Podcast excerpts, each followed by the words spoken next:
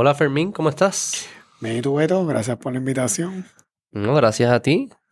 Este, me estás diciendo que tú no escuchas tus entrevistas. Sí, bueno, no, no, esto es como después uno se convierte en, el más crítico de, de, lo que uno hace y yo una vez hago la entrevista ya lo dejo a... Pero a la primera la escuchaste o algo. no, nunca, nunca. Ha sido, mi, ha, sido mi práctica. Eh, el equipo mío de comunicación siempre me dice, escucha esto, eh, lee este artículo por favor y yo te diría que el 95% de las veces... Ni leerlas. No, no me gusta leerlas porque honestamente pues me, a veces muchas veces me voy a ponerle mal humor porque pienso que eh, la interpretación no fue la correcta o me sacaron de contexto o algo y yo prefiero hago la entrevista, sigo por ahí. Ajá, ajá. Eh, yo soy igual, yo no, o sea, yo no escucho ninguno de mis podcasts. ¿De verdad? escuchado. No, no, yo no, no puedo escuchar el mío. De hecho, a veces que tengo que editar algunas cosas y me escucho y es como que... Ah. Pero también me pasa que eh, casi siempre me pasa que hago la entre ah, tengo la conversación, el día después estoy haciendo ejercicio, siempre me, hay, cuando uno está haciendo ejercicio salen las mejores ideas, o en el baño, cada cual tiene su lugar, y es, ¿por qué no le dije eso? ¿Por qué no dije Estoy de acuerdo contigo, y como que uno está eh, siempre pensando para atrás. este, no, no me gusta leerlas y después entonces quedarme pensando que, que tenía que haber dicho esto, o y me pone de mal humor, o tú sabes, me, no, no quiero el resto del día estar pensando en eso, tengo otras cosas que hacer y sigo por ahí. Lo que mi, mi, filosofía es más como asegurarme que estoy aquí presente, como que la pase bien y ya, y no estoy pensando que la, la, pase bien aquí. Estoy de acuerdo. estoy de este, acuerdo. Ya esa entrevista pasó. ¿Cuánto tiempo tú llevas en, en bueno, tú eres el director ejecutivo? Soy el director ejecutivo de, de la Autoridad para las Alianzas Público-Privadas. Empecé aquí en el 2018 como asesor legal. ¿Y, antes de eso qué hacía? Antes de eso trabajaba en un, bufete en Atorrey, en, en Oneli Borges, eh, en el grupo de ambiental y energía. O sea, que se hacían muchas, mucho, trabajaste proyectos y negociaciones y contratos de infraestructura. Sí, y de, sí. Tenías experiencia en, sí, esa, era, esa, esa básicamente era mi carrera y mi práctica hasta llegar aquí. ¿Qué es lo complejo de...? Porque eso es como que hay una especialización dentro del mundo legal en estructurar estos tipos de negocios. ¿Cuál es la, complejidad de...? Bueno, los negocios de APP pues ya es otro mundo... de, infraestructura en general, ingeniería. es distinto. O sea, en realidad la práctica legal como tal, antes de venir acá, ¿verdad? Nosotros en el grupo ambiental y de energía, muchas veces lo que tocamos es el aspecto ambiental de las transacciones, ¿verdad? Ya sean compraventas, adquisiciones, proyectos nuevos. Y en la parte de energía muchas muchas veces eran proyectos de desarrollo de energía, de energía renovable o, ¿verdad? Representando clientes de compañías de energía que, que tienen su, ¿verdad? sus operaciones, sus proyectos y sus asuntos ambientales porque esto son unas prácticas que están bastante alineadas siempre una con la, con la otra. ¿Y para cuál es el rol del abogado en ese caso? Como asegurarse que, que esté en cumplimiento, con las regulaciones. Eso mismo, cumplimiento no solo ya operacional, pero cumplimiento también en el desarrollo, la parte de los permisos, eh, todo, desde, el, desde cero. A mí personalmente siempre me gustaban los, los proyectos que venían desde el cero, que viene la idea, el concepto de que tú quieres hacer, entonces estamos evaluando dónde lo vas a poner, cómo va a ser, ¿verdad? ¿Cuál es el impacto de ese proyecto y tener la oportunidad de coger algo desde el principio hasta el fin. Y por eso en verdad pues es que me gusta mucho los proyectos. Y las regulaciones están cambiando, cambian mucho rápido. Cambian bastante, no, no diría que tan rápido, obviamente eh, con la, con la conciencia ambiental últimamente pues eso cada vez va apretando más. Eh, la protección ambiental, obviamente, eh, con el cambio climático y en este el mundo ahora, pues hay mucha más conciencia de, eso y, entrar en cumplimiento es importante y estar al día en todas esas partes, pues sí. Entonces llegaste a, aquí en el 2018, dijiste. Llegué aquí en el 2018. ¿Y, ¿Y cuándo fue que entró, que se acordó el, el contrato con Luma? El contrato con Luma se firmó en junio del 2020. ¿Y ya estaba en el 2018? ¿Ya eso estaba en negociaciones? No, no. cuando yo, yo entré en el 2018, eh, precisamente fue para, para manejar este proyecto de, de verdad, de buscar un, operadores privados o la privatización, ¿verdad? Como lo dicen comúnmente a, de la Autoridad de Energía Eléctrica. Cuando yo entré, estaba, ¿verdad? Fue después de, de los huracanes. Básicamente el gobernador en aquel entonces, en enero, fue que anunció la idea de, pasar a manos privadas los activos de la Autoridad de Energía Eléctrica. Entonces yo entré, eh, en aquel momento el director ejecutivo era Omar Marrero, y, entonces yo entré con Omar Marrero para, ¿verdad? Como para asesor legal y project manager de ese proyecto. ¿Y cómo fue eso? ¿Cómo fue todo ese proceso? ¿Cuál era, cuál era el mandato? ¿Qué es lo que bueno, el mandato, el, el cuando, cuando inicialmente yo comencé aquí, todavía la ley 120, que es la ley, ¿verdad?, que establece ese mandato. Estaba ahí en la legislatura, no, no se había aprobado, se aprobó ese verano.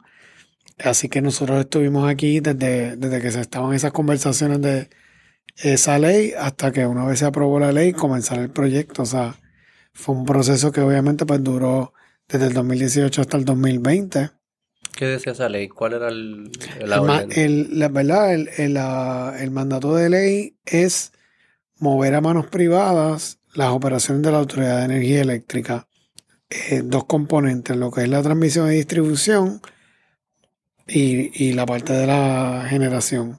Que eso es el todo, ¿no? Eso es el todo. Distribución, transmisión y distribución. Y ya ahí está la autoridad completa.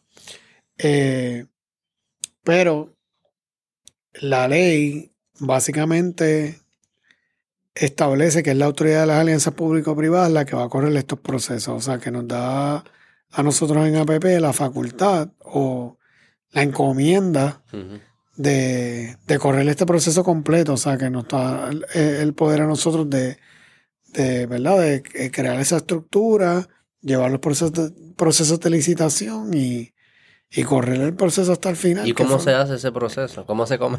Eso era bastante grande. Y ahí... Eh, bueno, la ley 29, que es la ley habilitadora de, de APP, establece un proceso, estaba bien estructurado en la ley y en los reglamentos. Básicamente la ley 120 lo que, lo que dice es, tienes que seguir los procesos de la ley 29 para llevar a cabo eh, este, esta encomienda. Eh, los procesos de APP son procesos largos y complejos, ¿verdad? Eh, bien distintos, yo diría, a la mayoría de las licitaciones de gobierno. Eh, y es una estructura contractual distinta, es una alianza público-privada. y las alianzas público-privadas, ¿verdad? Van desde lo que podría ser un contrato de operación y mantenimiento, como es el de Luma, hasta lo que es un Design, Build, Finance, Manage and Operate, que es un proyecto completo desde cero, ¿verdad? Con lo que decimos como un Greenfield. Que sería todo. Project, que hiciste todo. El privado entra y hace el proyecto ¿Y cómo se decidió entonces hacer, eh, no hacerlo fuese completo, sino que fuese una parte nada más? Bueno, y aquí en el, en el caso de, la Autoridad de Energía Eléctrica, eh, fue durante el proceso que nosotros fuimos moviéndonos. O sea, cuando comenzamos el proceso en el verano del 2018, nosotros primero empezamos en el proceso de APP sacar la solicitud de cualificaciones, ¿verdad? Y a ver qué entidades están interesadas en tomar la operación de transmisión y distribución. En ese momento recibimos cinco, cinco propuestas. De esas cinco, cuatro cualificaron. Y pero ya era específico para transmisión y distribución. Sí. Nunca se hizo uno completo de. No, la ley, la ley básicamente eh, exigía que se separara transmisión y distribución del área de generación. Nosotros empezamos por transmisión y distribución porque entendimos que era lo más importante. Fue lo más afectado en, el huracán, o sea. ¿Y por qué pedía que se separaban? ¿Explicaba? Bueno, eh, recuerda, ¿verdad? Si nos vamos atrás, que la Autoridad de Energía Eléctrica era un monopolio autorregulado, ¿verdad? Porque eh, no es hasta el 2014 que se crea la Comisión de Energía, que hay un regulador independiente. Antes de eso, la autoridad eh, eh, no solo era un monopolio, pero era ah, self-regulated, ¿verdad? y entonces era parte del proceso era romper, ¿verdad? ese monopolio verticalmente integrado que tenía la autoridad, o sea que había que separar lo que es transmisión y distribución de lo que es la generación, con las miradas hacia el futuro, tú tener muchos generadores independientes y un, operador de esa red. Mm, ok. Entonces se, se, tomó esa decisión eh, y ustedes hacen como request for proposal. bueno, empezamos primero con la solicitud de cualificaciones, se cualificaron. Eh, y enviaron cinco. ¿Y quiénes eran estas cinco? ¿De dónde? Cinco, eh, mira, cinco proponentes de, ¿verdad? La mayoría de, Estados Unidos. Uno de, ellos era el consorcio de ATCO y Quanta. ATCO es una empresa canadiense, o sea que ese era el único que era internacional. El otro era Exelon, eh, PSNG. Pero eran de Estados Unidos. Esto era en Estados Unidos y De Estados Unidos, Duke Energy y y ahora no me recuerdo el, nombre de, la quinta, que fue la que no cualificó, no me acuerdo exactamente. ¿Y Luma no estaba...? era un consorcio compuesto de Quanta y Atco. Ah, que básicamente cuando ellos entraron, entran como un consorcio. y se llama Luma. ahora se llama Luma, ¿verdad? Pero eh, entran, entran como un consorcio y eso es lo normal en, en, las APP. Metropista era un consorcio, Aerostar era un consorcio. Una vez eh, se recibe ¿verdad? el award, crean una entidad entre las dos, entre los participantes del consorcio y ese es el nombre que se le pone. ¿Y qué se está midiendo? ¿Qué tú estás midiendo? ¿Qué se está midiendo ahí en esa etapa? En la solicitud de cualificaciones, mira, nosotros establecemos en la solicitud lo que estamos buscando, la, experiencia, qué tipo de, de ¿verdad? El equipo, eh, cuántas operaciones tienen, el tamaño de las operaciones. Estamos buscando a alguien que tuviese la capacidad de operar el sistema en Puerto Rico, que el, eh, la Autoridad de Energía Eléctrica es uno de los, de los utilities más grandes de los Estados Unidos. O sea, no solo por la red, el tamaño de la red, pero por la cantidad de clientes que tiene la autoridad. Eso incluye utilidades de, de otras cosas, no solamente eléctricas. ¿Y, y, y cómo ustedes definen esos requisitos? O sea, ¿tú tenías, tenían expertos aquí de energía, con todo respeto, ustedes son abogados y eso. Había gente que... Sí, sí, sí. Mira, eh, nosotros en cada proyecto de APP que corremos, siempre tenemos, ¿verdad? Eh, varios consultores. Un consultor legal local, un consultor legal que sea experto en ese tema consultores técnicos y consultores financieros. Y ese es como el, grupo que de, de, ¿verdad? de advisors del core, que, con quien nosotros trabajamos el, equipo. Para cada proyecto tenemos diferentes grupos de consultores. Eh, para este proyecto en específico, nosotros corrimos una solicitud de propuestas independientes para buscar los, los expertos legales, los técnicos, eh, tenemos un abogado local que es abogado de nosotros en todos los proyectos. Y en la parte del financiero, eh, con un acuerdo con la Junta de Supervisión Fiscal, ellos proveyeron el, el expertise o el, consultor financiero. ¿Y el técnico era, el técnico, gente de la misma autoridad? No, el, el, técnico es independiente. Nosotros siempre, bueno, trabajamos conjunto con la autoridad, obviamente, pero Siempre nosotros tenemos un grupo independiente de consultores que, que trabaja el proyecto día a día. Estos proyectos son, o sea, consumen mucho tiempo, son de, de, cosas diarias que estamos trabajando y tenemos entonces enlaces con la autoridad y los grupos de consultores y personas que allá nos están compartiendo información, organizando reuniones, organizando visitas a, ¿verdad? a las diferentes facilidades de la autoridad que los proponentes quieran ver, etcétera. Este concepto de, la, de las APP es interesante. Em, Eh, esto en todo el mundo se, se, se, está, se hace. Sí, esto es un concepto, eh, bueno, en Europa yo te diría que es un concepto bien, bien normal, eh, bien, o sea, se hace en, España, por ejemplo, mucha de la infraestructura se hace a través de APP.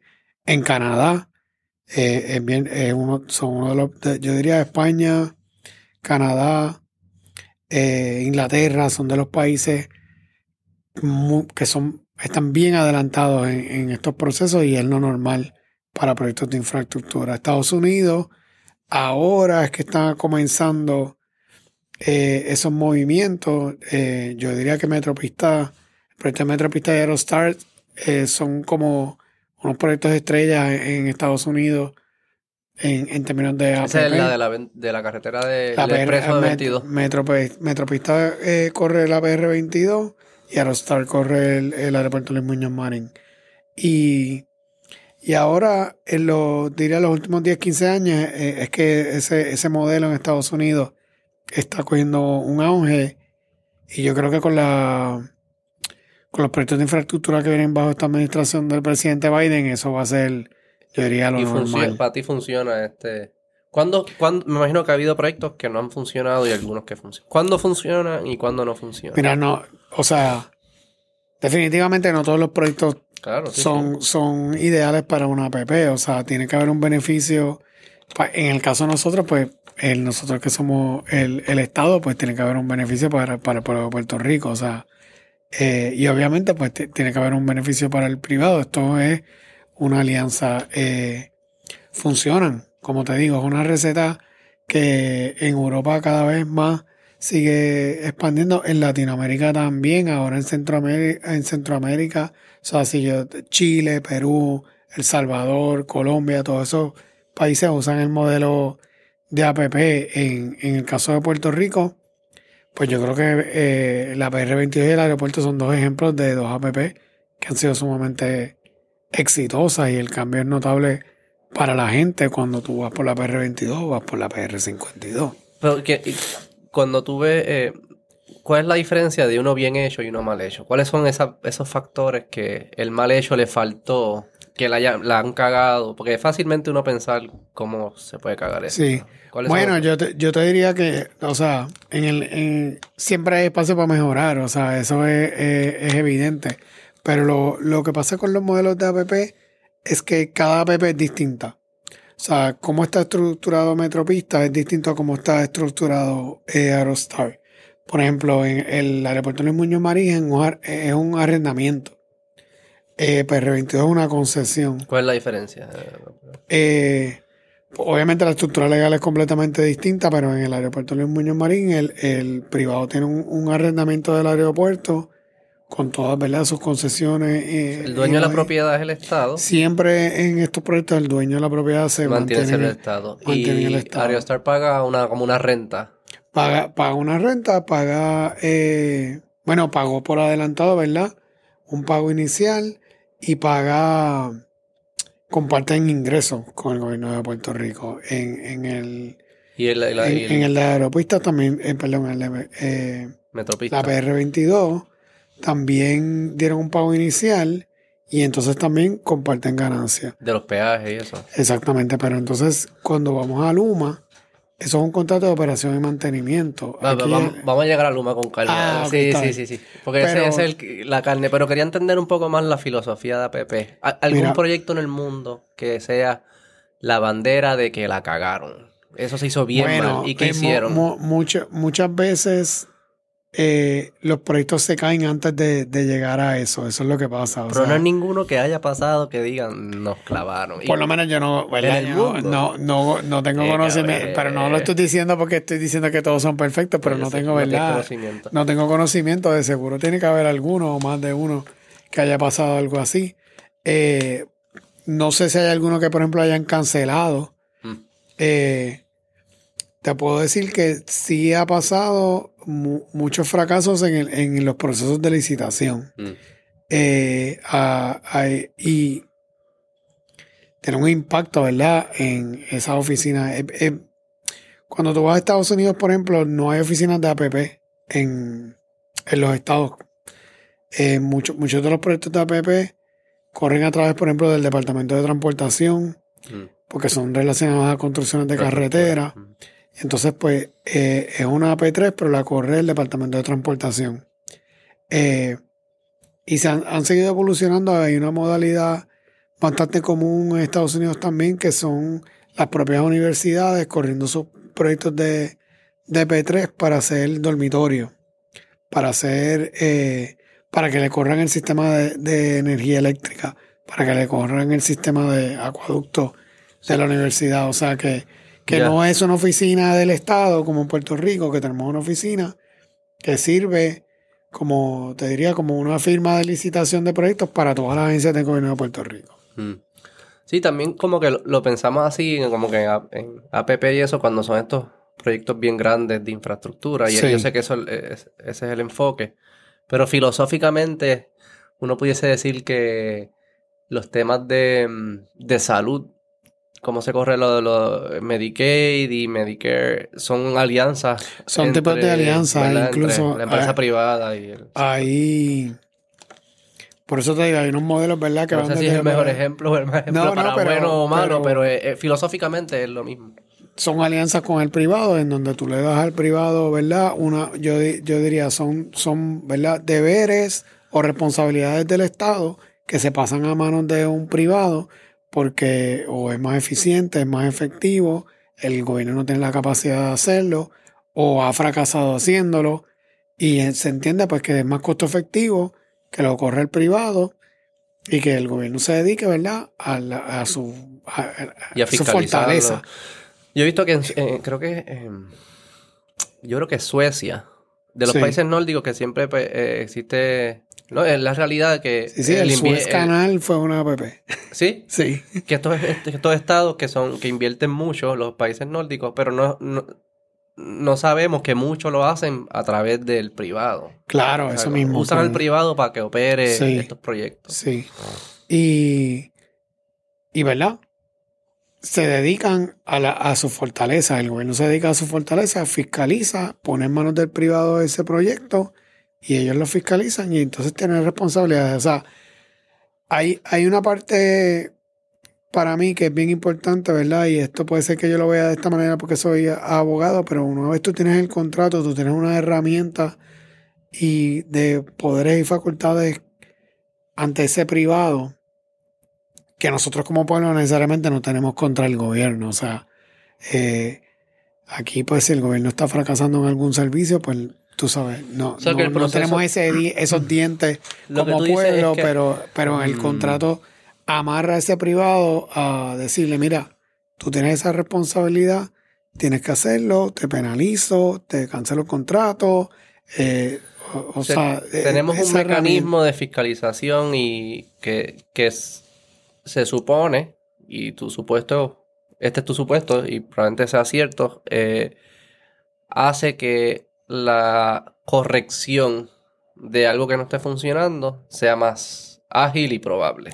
Se supone que sea así. esa es la, esa es la, teoría. Sí, sí. Eh, versus. Versus tener que votar cada cuatro años. exactamente, exactamente. exactamente. Pero también puedo pensar, porque creo que en, um, eh, en Rusia, cuando se cae la Unión Soviética y tienen todos estos activos del Estado, de energía, de infraestructura y qué sé yo, se los regalaron a, los del partido, a los famosos oligarcas. Claro, claro, Que también tú puedes decir, eso, eso es una PP mal hecha. sin, Como que hay sin licitación. O sea, que la PP en sí, sin licitación, me imagino que sin contrato, ni rendición de cuentas, ni nada de estas cosas. O sea, que la PP en sí no es buena y mala, es si se hace bien es buena y si se hace mal es mala. Exactamente, exactamente. Si funciona, exacto. Lo que y lo que quiero entender, exacto, pues, cuáles son las características de una que está bien hecha versus una que está mal hecha. Como te digo, es que está, está, hay, hay, que verlas en funcionamiento, ¿verdad? O sea, por ejemplo, voy a hablar, voy a hablar hipotético porque no te puedo dar un, un, un, ejemplo en específico, pero asume que entonces eh, tiene ¿verdad? Una, una PR52 en manos privadas y no están, están aumentando las tarifas en el peaje, pero no están arreglando los hoyos, no tienen la carretera en buenas condiciones. Y el gobierno tiene esa responsabilidad de, de fiscalizar, de poner presión, de poner penalidades, pero le toca al gobierno asegurarse que eso se esté ejecutando y tomar esas herramientas y si no, pues cancelar. Y el de Metro, vamos a hablar del Metropista, que eso sí. Eh, existe, no es hipotético. El contrato establece cuántos huecos puede haber en la casa, cómo, cómo se, lengua, se verbaliza todas estas eh, cosas. Muchos eh, en estos contratos establecen metas de que tú tienes que hacer por años, o sea, en términos de, por ejemplo, en el aeropuerto, cuáles son las mejoras que tú tienes que hacer, cuánto dinero tienes que invertir. En el caso de Metropista, sí habla de, de, específicamente de... Huecos por pies cuadrados. Eh, si recuerdo bien, habla hasta de, animales muertos en el camino que tienes que sacar del medio, ese tipo de cosas. ¿Y hay métricas específicas de estas cosas? Sí, y, y o, sea, eh, autoridad de carretera tiene la supervisión, ¿verdad? Como ser la contraparte de ese contrato, tienen poder de auditoría, nosotros tenemos poder de auditoría y responsabilidades. Y hay métricas, hay penalidades. ¿Y, esos reportes son públicos de las auditorías? Sí, sí, sí. ¿Y ha habido violaciones serias? Siempre hay violaciones porque es la operación, pero violaciones que hayan puesto en, en, pregunta el contrato. serias ahora mismo, yo creo que no hay ninguna en ninguno de, los dos contratos que, que amerite, ¿verdad? qué sé yo, una cancelación o, o una penalidad, pero como, como te comenté anteriormente, siempre hay espacio para mejorar y siempre hay que tener el látigo en la mano para, para seguir empujando esas mejorías. Ok, pues vamos para...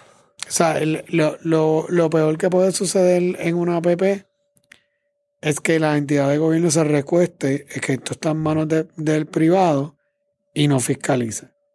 Y que se, ¿verdad? Que se baje esa tensión de la, de la otra parte de decir, ya esto es mío, ya yo lo tengo por 20, 30 años y se acabó. O sea, hay que siempre estar ahí encima de, del privado exigiendo porque así es que funciona la relación. O sea, tú dices que la filosofía de la PP es, yo, yo soy gobierno, yo tengo este activo, que supone que le sirva al pueblo. El pueblo no tiene un mecanismo suficientemente ágil para fiscalizarme y asegurarse de que esté sirviendo. O que mejor yo se lo voy a dar a manos privadas para que el Estado entonces cree un contrato en ese camino y se dedique a, fiscalizarlo.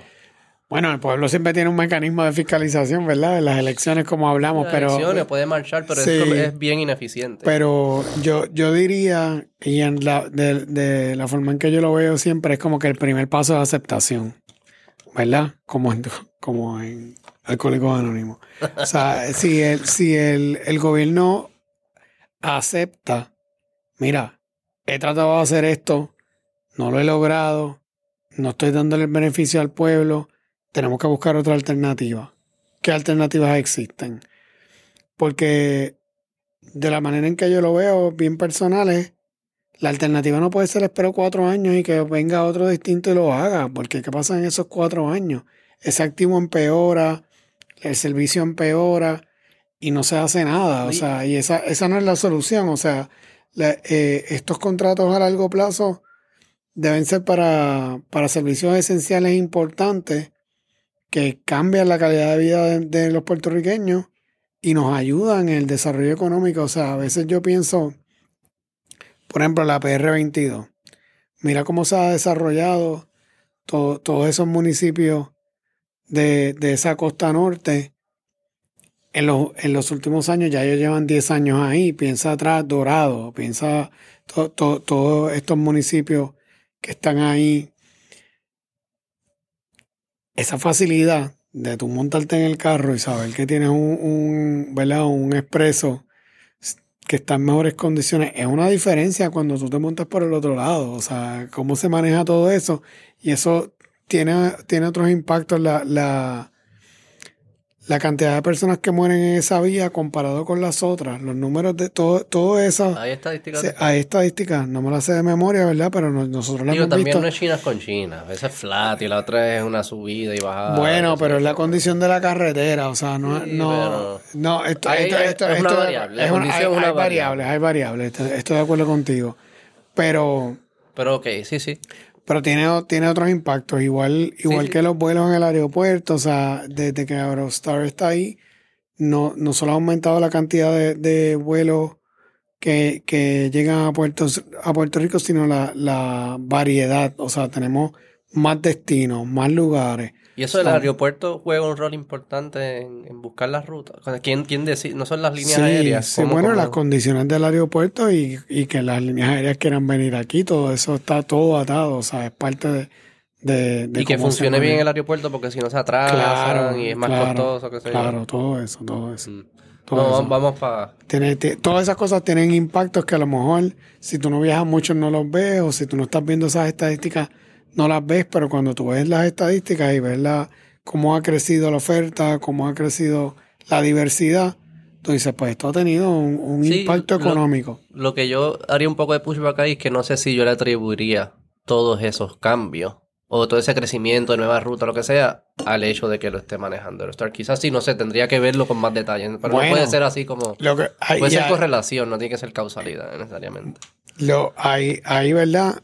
Lo que te diría es lo que te, te, comenté anteriormente. El gobierno tiene que, aceptar cuáles son sus fortalezas y no necesariamente operar un aeropuerto. Sí, no. Eh, eh, eh, o sea, hay gente que se dedican a eso. Sí, sí, no, el gobierno no necesariamente se debe dedicar a operar aeropuertos, a lo mejor se debe dedicar a otras cosas, ¿verdad? O sea, hay, hay, diferentes servicios, hay diferentes personas o entidades que, que tienen su fortaleza. Puede ser que no, pues, pero la realidad es que no, no sabemos, pero las estadísticas están ahí. Sí, sí. Ok, vamos para vamos energía. Porque esos otros dos impactan la vida de muchas personas, pero este, este, este es, el, grande. Y este, impacta la vida de todas las personas. Este pasaron el proceso de cualificación. Vamos. Sí, ¿verdad? Que Pero ¿cómo llegamos a, al. ¿Cómo se hace la decisión de a quién le toca? Bueno, es un proceso larguísimo, ¿verdad? Pero volviendo eh, a las cualificaciones, ahí entonces nosotros en verdad entramos en un proceso eh, interactivo entre los, entre los cuatro proponentes, es un proceso bien, bien rígido, eh, es bien robusto, es, bien, está, diseñado para que sea transparente entre, entre todos los proponentes. Todos los proponentes tienen acceso a la misma información, a la misma visita, eh, hacen preguntas, todos ven las preguntas y las contestaciones, o sea, no ningún proponente tiene una ventaja sobre otro porque todo se hace bajo una plataforma para que sea completamente transparente y ninguno tenga ninguna ventaja. ¿Cuáles eran las preguntas más bueno, que hacían? O sea, es que, aquí estamos hablando de que hay miles de preguntas entre los cuatro. Pero en general, ¿cuál es el, el, de todo, o sea, tipo de pregunta que piensa, ¿verdad? Cuando tú, alguien va a comprar un apartamento o una casa, ¿cómo es ese proceso? Ahora imagínate la Autoridad de Energía Eléctrica que tiene eh, 300 y pico de subestaciones, miles de millas de cable, tiene un montón de facilidades, en el área de transmisión y distribución cuatro mil y pico de empleados. O sea, hay preguntas de todo, desde, lo que es área de recursos humanos hasta facilidades específicas, eh, ambiental, ¿verdad? Eh, demanda. O sea, eh, eh, es bien intenso. O sea, ellos van, título, por ejemplo, ¿tienes título de la propiedad esa de, que es de la autoridad? Déjame ver. O sea, hubo un derrame allí, se limpió, hay una demanda, hay una orden de consentimiento de la EPA. ¿Cuántos empleados están ahí? Déjame ver el roster, déjame ver el ausentismo, déjame ver los costos. O sea, es todo, todo, todo, una radiografía lo, Lo más cerca una radiografía que se le puede dar a la autoridad. Y entonces el proyecto, básicamente nosotros dejamos que el mercado te dicte un poco el tiempo, porque tú quieres satisfacer todas las dudas que los proponentes tienen sobre la condición del activo, porque eso eh, limita sus riesgos, ¿verdad? Si tú no sabes si el edificio tiene otro dueño, si tú no sabes si el edificio está contaminado y tiene asbesto y plomo, si tú no sabes esa información, es un riesgo que tú tienes que, contabilizar, ¿verdad? Cuando tú pones tu, licitación. O sea que si los proponentes quieren más información, nuestro deber como APP y gobierno es ayudarlos a que tengan esa información, porque eso va, eh, va, minimiza el incertidumbre y la transacción tiene un precio más cercano al riesgo real. Eh, ah, exactamente, este, exactamente. Eh, también había un tema, ellos eh, serían dueños de, todo lo que es la distribución No son dueños, son los operadores. Los operadores. y había, había conversaciones sobre porque todo esto es justo después de María y todos los temas de la reconstrucción y los fondos federales y eso. ¿Cómo, eso jugó un rol en la conversación? Mira, eh, esta conversación entonces eh, fue parte del proceso, ¿verdad? Nosotros originalmente estábamos pensando que esto debería ser a lo mejor una concesión similar a, la de Metropista o, otro tipo de estructura, pero entonces nos dimos cuenta que si se hacía de esa manera, poníamos en riesgo los fondos federales, porque entonces si se lo da a un, privado, cambia un poco más, ¿verdad? Esa flexibilidad del gobierno de tener acceso no solo a los, a los fondos federales que venían por mi María, sino que si viene un huracán en dos años o en tres años, pues nosotros queremos tener ese acceso eh, a esos fondos federales también. O sea que dentro de esa conversación, y en ese análisis es que entonces nos movemos a buscar un, a, movernos una estructura de operación y mantenimiento para asegurarnos que tengamos ese acceso a esos fondos federales, los, que ya están obligados ahora, pero en el momento que se firma el contrato no estaban obligados. Y a cualquiera que tengamos acceso en un futuro. Entonces, lo otro es que es bien importante la ecuación porque la gente siempre habla de, ah, pero el humano invierte nada el humano invierte por diseño. Nosotros estructuramos esta transacción de esa manera porque cuando en, ¿verdad? en una utilidad un privado invierte, ¿cómo recupera esa inversión? Pues la recupera a través de la tarifa.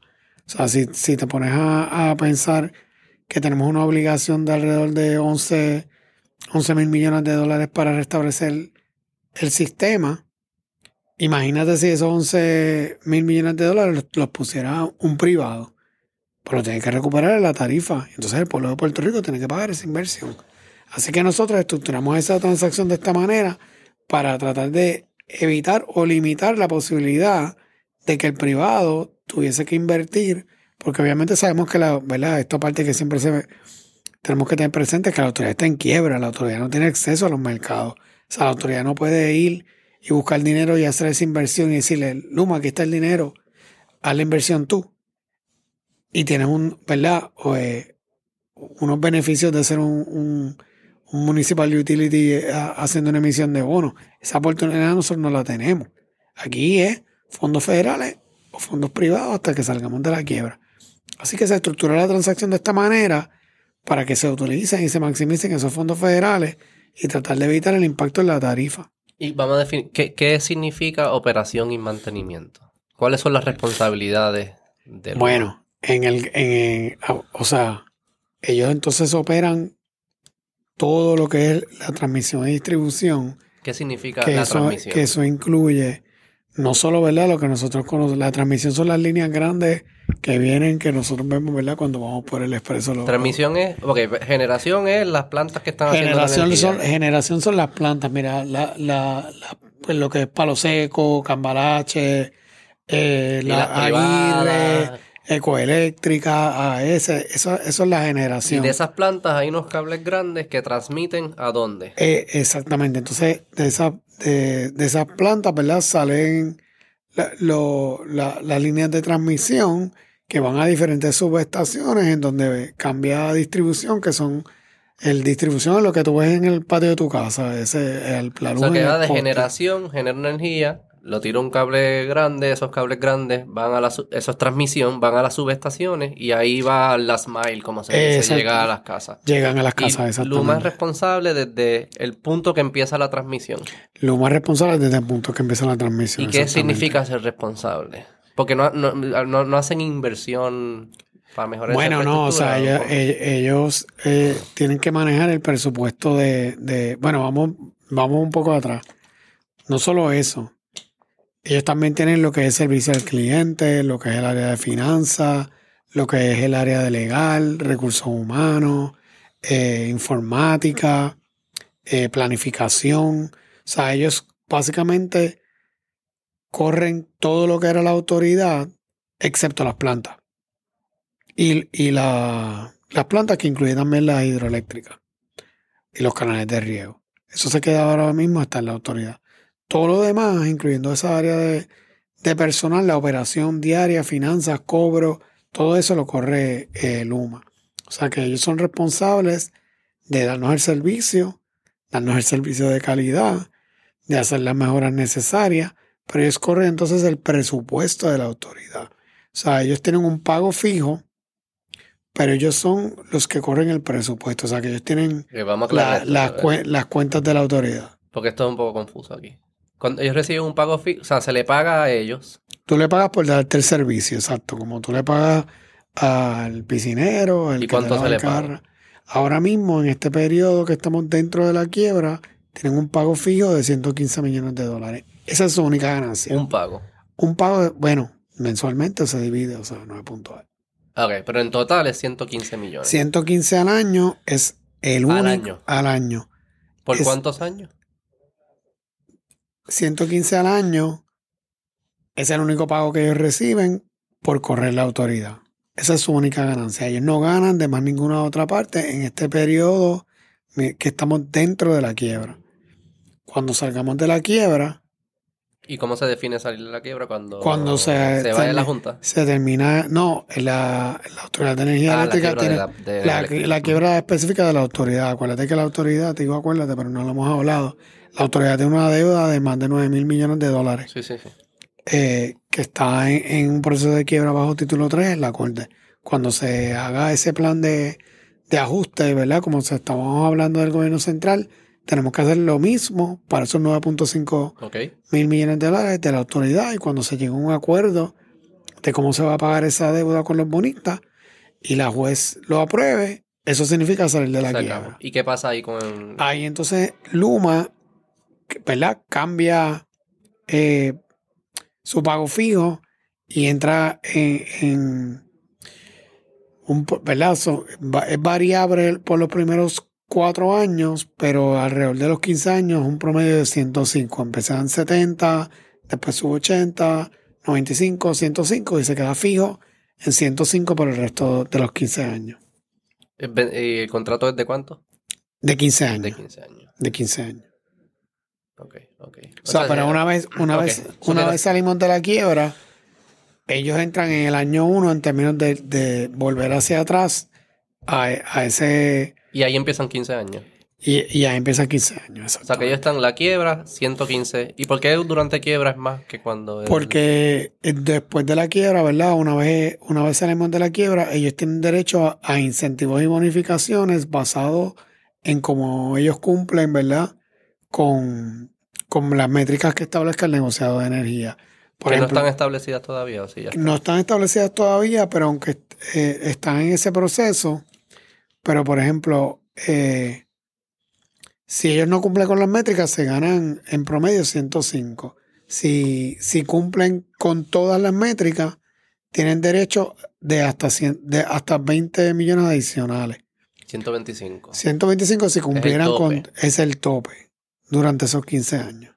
Ahora mismo esos 115, ¿ves? Es como un in-between de un entremedio de los 105 y los 125 es ese 115. Pero y si no cumplen con las métricas, también hay un recourse de sacarlo, ¿no? Son dos cosas distintas. Ah, bueno, eh, eh, son, son... O sea, tú dices como que unas métricas de incentivo. Unas métricas de incentivos que establece el negociado de energía.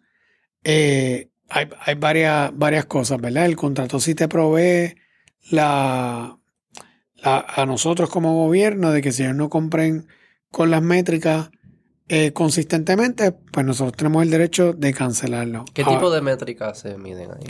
Mira, se, y el negociador los está estableciendo, pero por ejemplo, el tiempo de, respuesta de llamada, el, la duración de, los apagones, la cantidad de apagones, eh, la frecuencia de los apagones, eh, seguridad, por ejemplo, eh, ¿cómo te diría? Como eh, accidentes, accidente de, empleados. la cantidad de empleados, ausentismo, todo ese tipo de cosas. eso, está eso...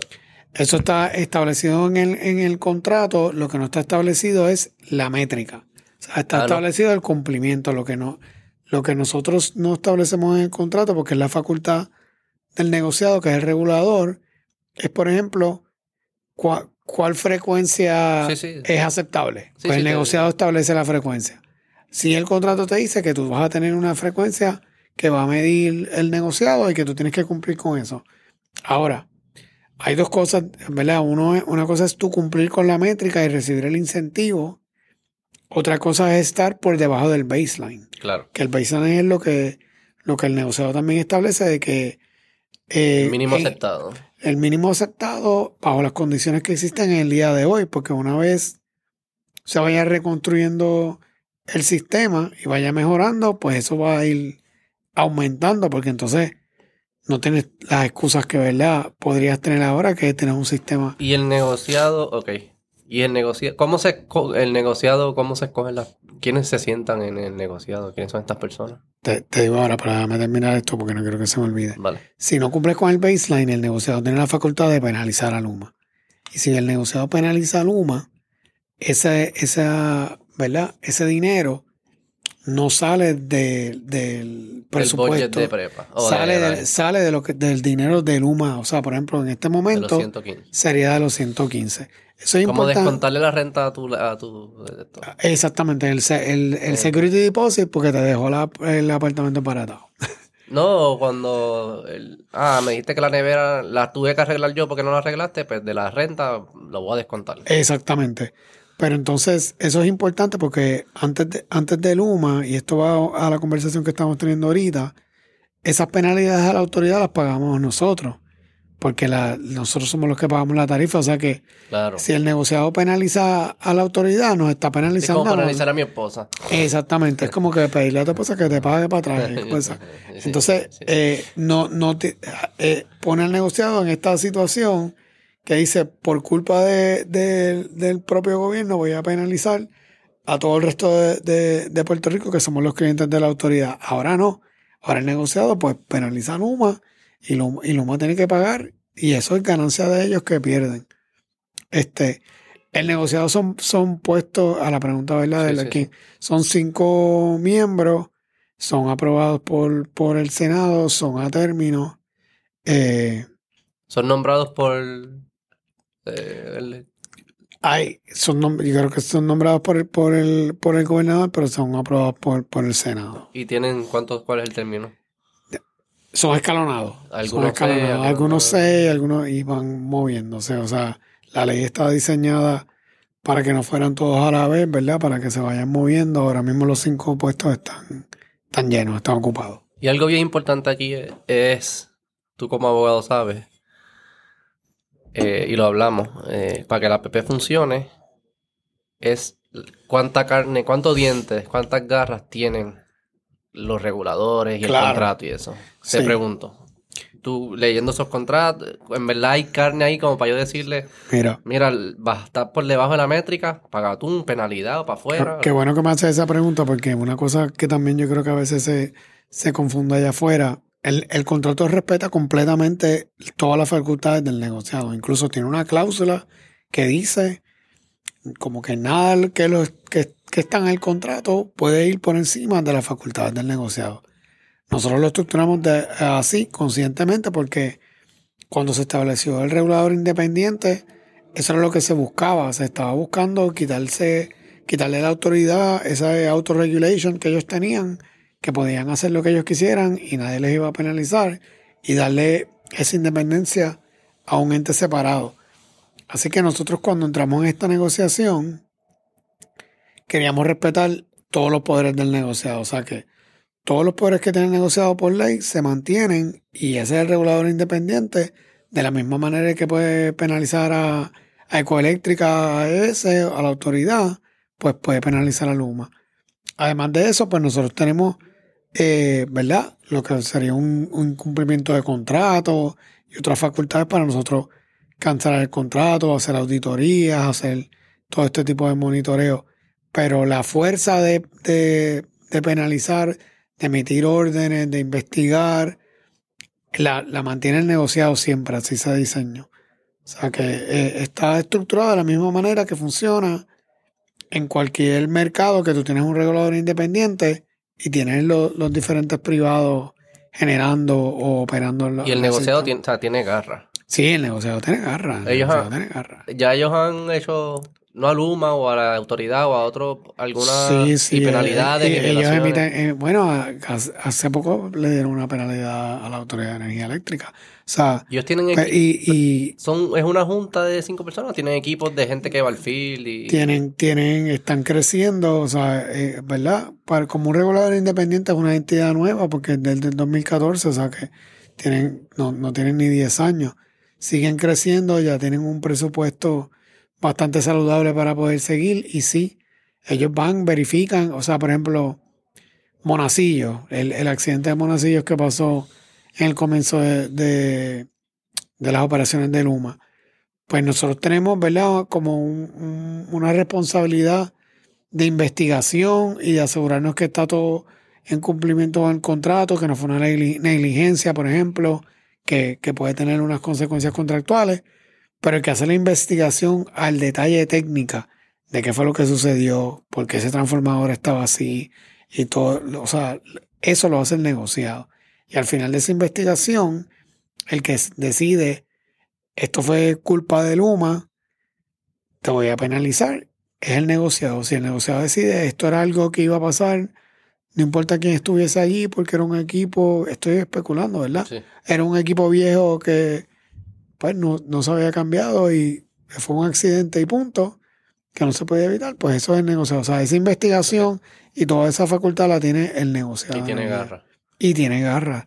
O sea, ellos pueden penalizar hasta 25 mil diarios por penalidades normales. Pero cuando penalizan a energía eléctrica, no están penalizando a nosotros. A los taxpayers. Digo, ¿de dónde salen los 115 millones de Luma? De la tarifa, salen del mismo presupuesto. O sea, nosotros entonces también, cuando estamos en esta negociación, lo que estábamos diciendo era, ok, este es el presupuesto de, la autoridad, nosotros no estamos buscando, o sea, no queremos un aumento de tarifa, tú tienes que poner tu propuesta dentro de ese presupuesto. O sea, que tú tienes que buscar los ahorros y las eficiencias dentro de la autoridad para tú poder poner ahí esa cuantía tuya. Porque nosotros no, si el presupuesto ahora mismo de la autoridad es 1.2 mil millones de dólares al año. Esos 115 están allá adentro. E, eso es como, ¿verdad? Un line item. Pero con la tarifa la, autoridad perdía, ¿no? Estaba perdiendo dinero. Bueno. O mm. recientemente ya estaba como... O sea, ese, año por año va, Los últimos 10 años en promedio cero. Va fluctuando, o sea, no necesariamente están generando las ganancias que deberían de estar generando definitivamente para haber sido un monopolio. Pero entonces, porque lo que estoy tratando de entender es, eh, o sea, que de la tarifa que todos pagamos, lo que le entra en promedio a la autoridad es 1.2 billones. Lo que no, no, no, no, no, no. Ese es el presupuesto operacional. La Autoridad de Energía Eléctrica genera alrededor de 4.5 mil millones al año. Y de, eso se va mucho para consumir, para comprar Compra de combustible. O sea, de esos 4.5 en promedio, más o menos, 1.2 es el presupuesto operacional. Okay. El resto son, ¿verdad? Ganancias, pero muchos de ellos se van en combustible. O sea, que va a depender de los precios del combustible. Y ustedes le dijeron a Luma, ah, se están gastando 1.2 billones en operaciones yo quiero, tú tienes que gastarte lo mismo y de ahí, de ahí, yo te voy a dar 1.2 billones para que tú operes y, y incluido los 115. ¿Verdad? El presupuesto lo establece el negociado de energía. Ya, y hay un plan fiscal que lo, que lo, que lo aprueba la Junta de Supervisión Fiscal. Nosotros le dimos a Luma, tú tienes que, tú, tú tienes que cumplir con ese presupuesto y ese plan fiscal y asegurarte que tu presupuesto esté de la misma manera. Entonces, en ese periodo de transición, Luma presenta su presupuesto por los próximos tres años. Y el presupuesto que presentó Luma, que fue aprobado por el negociado y en el, plan fiscal de la, de la Junta, se mantiene dentro de la tarifa existente, que era lo que nosotros queríamos. Incluyendo la ganancia. incluyendo la ganancia. O sea, si tú miras la resolución y orden del negociado que te establece las diferentes partidas, por ejemplo, eh, CAPEX, Labor eh, y, los, diferentes line items. Hay uno que es Service Fee. Service Fee. Y ahí está la cantidad. Y, entonces, eh, dentro de lo, ¿verdad? lo mismo que estamos pagando nosotros por la tarifa, la misma tarifa que, que es importante recordar ¿verdad? que la tarifa es lo que pagamos por kilovatio por hora. Acuérdate que están ¿verdad? todos estos ajustes trimestrales que estamos viendo últimamente con los cambios del costos del, del petróleo, que nos, no, hay, hay, aumentos y no, pero la tarifa sigue siendo la misma, que es lo que tú pagas por kilovatio por hora. Ese, esa fórmula es la misma que había desde el 2019 que se estableció la última tarifa. O sea, cuando la gente, cuando sube las tarifas, cuando, la tarifa no, cuando sube lo que yo pago, mi factura, vamos a decir la palabra. Cuando sube mi factura y eso, que la gente diga, ah, llegó Luma y sube la factura, eso no es. Luma no puede cambiar el precio. No, el, el kilovatio por hora sigue siendo el mismo. Si tú miras tu factura, te aumenta, pero el kilovatio por hora sigue siendo el mismo. Los aumentos por... Los aumentos son, por ejemplo, por eh, ahora mismo, si... Que creo que el ejemplo más fácil es esto, los relevos de carga que hubo cuando se cayeron cinco unidades, que yo creo que eh, debe ser como histórico que se caigan cinco unidades de la autoridad a la misma vez pues la autoridad tuvo que generar electricidad con unas plantas que consumen diésel, que es mucho más caro. Así que en, en, ¿verdad? en el presupuesto de la autoridad de combustible, como tuvo que operar plantas más caras, pues gastó más dinero.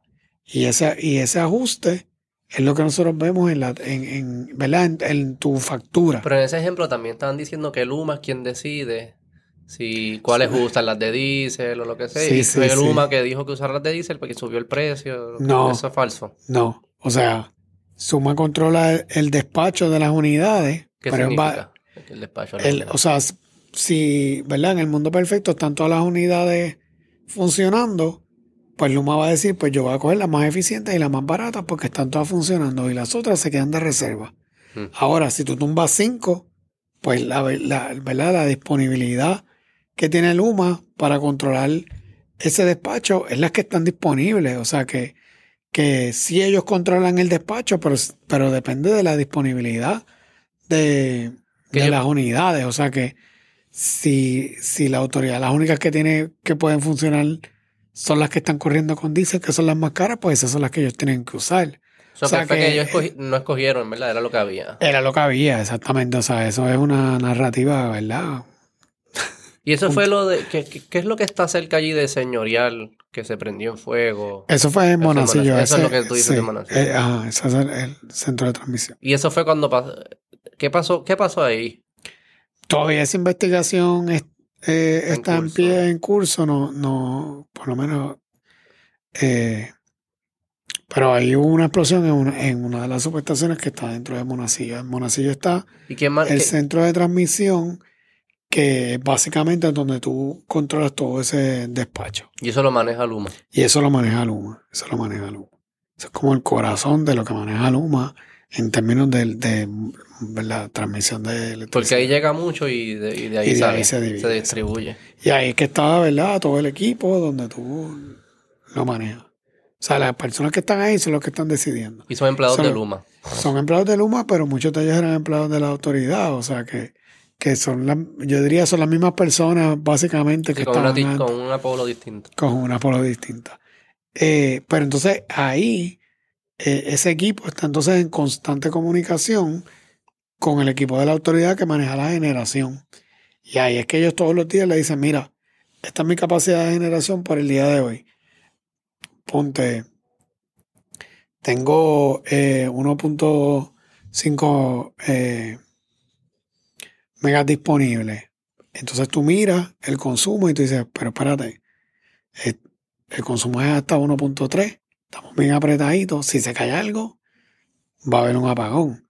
O sea que entonces empieza como tú manejas las líneas y todo eso para asegurarte que no ponga, no sobrecargues una línea, que, que, se mantenga, porque tú sabes que está susceptible. En esos momentos que hubo los relevos de carga, lo que estaba ocurriendo era que tú tenías, eh, ¿verdad? Una necesidad de, ponte uno, estoy tirando números, ¿verdad? Pero 1.5, pero la generación era 1.3. O sea que tenías menos generación que, que la que necesitabas para suplirle a la gente. Así que el UMA tiene que bajar y tiene que selectivamente cortar apagones a, personas porque no había la capacidad. Si tú empujas demasiado, pues crea un accidente, pueden haber. Tienes, que, tienes que mantener eso, ese sentido. Sí, lo que ustedes hicieron es que eh, nos hicieron la vida bien difícil a nosotros de quién, con quién encojonarnos cuando se nos va la luz. ¿Cómo nosotros desciframos? Porque. Y, aquí va a haber los dos, ¿no? Este va a decir que fue el otro, este va a decir que fue el otro. ¿Cómo uno empieza a descifrar qué es lo que está pasando? Bueno, los apagones eh, recientes, ¿cuáles son las, causas? Eh? te voy a decir, comunicación. Yo pienso que es un asunto de comunicaciones. pero es que los dos eh, van a salir a decir que no fue pues, ninguno. es, una alianza público-privada, se supone que estén, ¿verdad?, hablando de la mano. Bueno, te estoy hablando claro. O sea, se supone que, que, los dos salgan, cada cual tiene que asumir sus responsabilidades.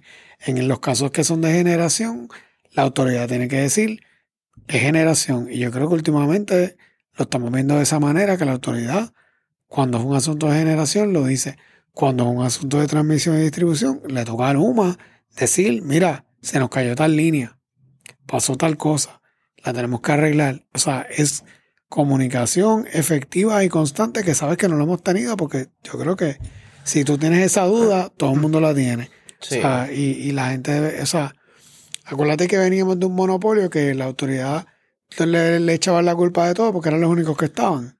Pero ahora entonces hay que hacer esa diferencia. Yo creo que una cosa importante es que a diferencia de antes, si estamos, aunque no estamos viendo la comunicación que, por ejemplo, nosotros esperamos o quisiéramos, ¿verdad?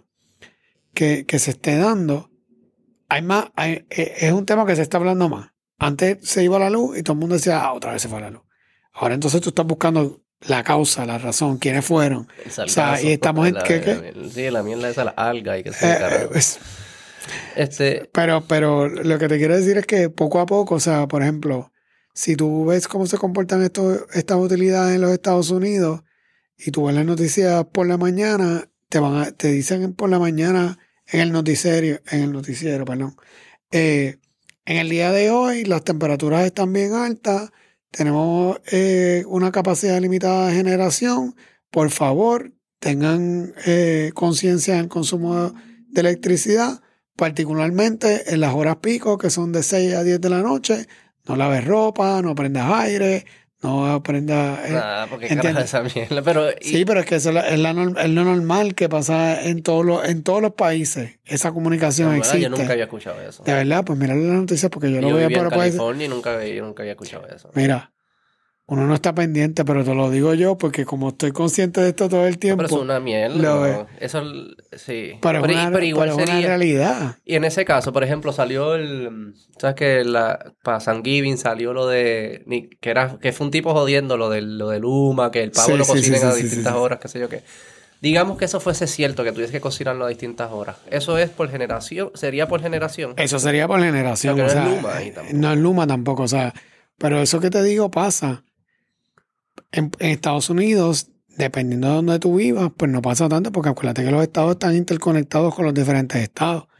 Pero, o sea que si yo no tengo generación en California, pues lo estoy recibiendo de alguna planta nuclear en Oregon o en algún sitio allá. Por eso es que también es más barata. Acuérdate que aquí no tenemos ni, energía nuclear, ni interconexión con ningún otro. ¿Se puede traer energía nuclear? Bueno, un que, hay un podcast que sale antes que este que, hablamos de energía nuclear. Eh, de que se puede, se puede. Pero, no es ilegal aquí traer energía nuclear ni nada. No, ahora mismo no. No sería también, volviendo al otro tema, el, yo como que el humano estuviese diciendo, el humano puede decir como que no, es que yo estoy trabajando con infraestructura que está bien jodida de, por culpa de la autoridad y estos equipos están todos viejos y están todos jodidos y, y ahí, ¿quién, que, quién es responsable de que eso? Puede decir eso, pero como quiera es su responsabilidad. Bueno, pero... Ellos eh, sabían con, lo que, con lo que... Ellos sabían, o sea, ellos sabían, pero igual que todos los puertorriqueños saben que eso es lo que tenemos. O sea, no, no, no podemos tapar el cielo con la mano. O sea, si la infraestructura es, tu, Pero es responsabilidad de ellos mejorarla. Es responsabilidad de ellos mejorarla con los fondos federales. O sea, que tenemos que irnos con el proceso de ahí esos proyectos. Eso no pasa un día. O sea, Luma no tiene ahí una magia que llegaron y hicieron así y se cambiaron todos los cables y todos los proyectos. Estos proyectos son, o sea, unos procesos bien burocráticos, pero la realidad es que cuando vamos al detalle, es importante tratar de maximizar ese dinero. Y hay oportunidades de dinero que van atadas a cómo tú desarrollas cada proyecto. Y, ¿verdad? Muchas veces la prisa puede ser enemigo de, nosotros, ¿verdad? Dejar dinero en la mesa. O sea, que, que Luma tiene que ser consciente de qué tiene que atender rápido porque es una emergencia y qué cosas yo puedo decir, mira, pues yo sé que este proyecto yo le podría sacar 10 millones más de fondos federal de mitigación, pero no puedo esperar seis meses porque esto es crucial. Pero hay otros que tú puedes decir, mira, vamos con calma aquí porque aquí hay un montón de dinero que nosotros necesitamos y esos 11 los puedes rendir porque hay otros fondos que somos elegibles, que son los fondos de, de mitigación, que te, que te permiten estirar, ¿verdad? esos proyectos. Te doy un ejemplo, por ejemplo, una subestación que está en un área inundable. Si tú la tienes que elevar a ciertos niveles, pues ese costo se puede pagar con algunos fondos de mitigación que no te cuestan del pote de los 11 millones. Pero eso conlleva unas conversaciones con FEMA, conlleva unos procesos ambientales, conlleva unas aprobaciones adicionales y toma más tiempo. O te puedes decir, ¿sabes qué? Lo voy a, la voy a subir con los 11 mil, con los 11 mil millones rápido, porque tenemos que darle para adelante. O sea que, que este, esta reconstrucción va a tomar mucho tiempo. O sea, esto no va a pasar de la noche a la mañana.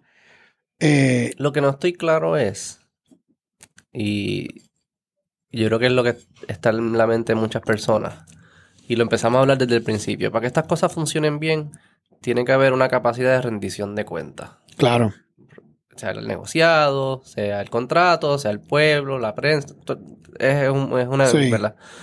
Eh, es difícil saber cuando algo no está funcionando, en, este, en este ejemplo, cuando algo no está funcionando, quién es responsable para que no hubiese fallado.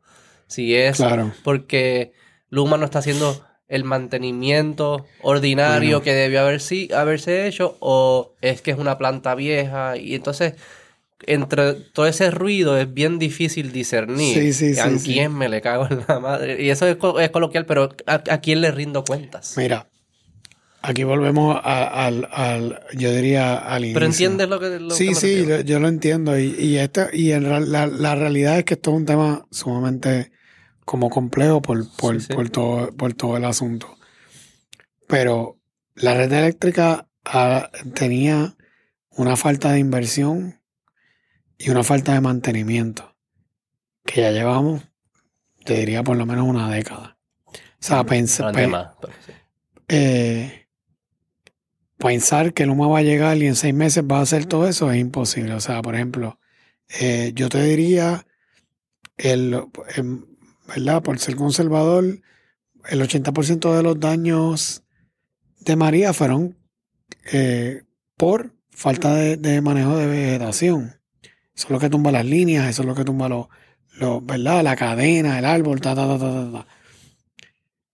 Vivimos en una isla tropical, la vegetación sigue creciendo. O sea, nosotros ya lo sabemos. Vimos como eh, los dos huracanes peinaron a Puerto Rico y de repente estamos ahora, tú vas por ahí y está como si no hubiese pasado nada. O sea que ya tú sabes que esas líneas otra vez hay que darles el mantenimiento. Eso tiene que ser un mantenimiento constante todos los días del año de vegetación. Luma ahora está empezando en eso, tratando de, ¿verdad? de levantar eso. La autoridad lo estaba haciendo, pero hay que hacerlo a, una, a, a otro nivel, o sea, una magnitud que evite que estos apagones de cada vez que llueve es por eso. Una ramita, un, o sea, es, esa manejo de vegetación es, lo esencial. Ahí vamos a ver un cambio. Una, una, vez esa vegetación se controle, pero eso no se, o sea, aquí estamos hablando de, miles y miles y miles y miles de, de cables en todo Puerto Rico. O sea, el humano puede, eh, ¿verdad? Recortar la vegetación en, en ¿verdad? En, en seis meses. ¿Por qué? Porque eso tiene un costo. Y aquí siempre hay un balance de costo, velocidad mejora. Si tú quieres que, que venga Luma y rompa a, a, a, cortar por ahí para abajo sin pena, pues eso puede, puede tener un impacto en el presupuesto. O sea que hay que hacer un balance en, en estas partidas y cómo tú lo vas manejando y maximizando los fondos federales a la vez. Y eso yo creo que es importante que también la gente entienda que, que es un asunto de presupuesto, un asunto de una entidad en quiebra. O sea, por años la autoridad estaba emitiendo bonos básicamente para correr sus operaciones. No era para inversión de CAPEX y mejoras en el sistema y mantenimiento. Era para mantenerse a flote. Y, y eso pues... y estamos en una transición. ¿Cuándo se le puede empezar o se le debe ya decir, no, no, ya no, yo pienso que desde el día uno nosotros podemos empezar a, exigir más. Ahora, si ellos me están diciendo, mira, es que ya yo me estoy comiendo todo el presupuesto de manejo de vegetación, pues yo digo, ok, te entiendo. Pero si yo veo que el presupuesto de manejo de vegetación no lo han tocado, como en años anteriores ocurría con la Autoridad de Energía Eléctrica, que tú tenías 200, o sea, 400 millones de manejo de vegetación y no se usaban, pues ahí hay un problema, porque entonces tú no estás ejecutando lo que se supone que tú hagas. ¿Y quién es fiscaliza? ¿El negociado? el negociado lo fiscaliza. ¿A ese nivel de presupuesto? ¿Está usando el presupuesto correctamente? Sí, sí, sí, sí, nosotros tenemos visibilidad de eso. Eh, y, y también lo fiscalizamos y también nos comunicamos con ellos y le preguntamos, mira, ¿qué está pasando aquí? porque tú estás haciendo esto? Y recibimos sus explicaciones y si tenemos que ellos nos, deben de, de, ¿verdad? justificar o enseñarnos el plan de mitigación, porque es que está ocurriendo, cuáles son las trabajas en el proceso, pues ellos no lo justifican, claro. O sea, ese, ese, esa, es la, esa es la fiscalización que te comentaba al principio, que antes nosotros no teníamos.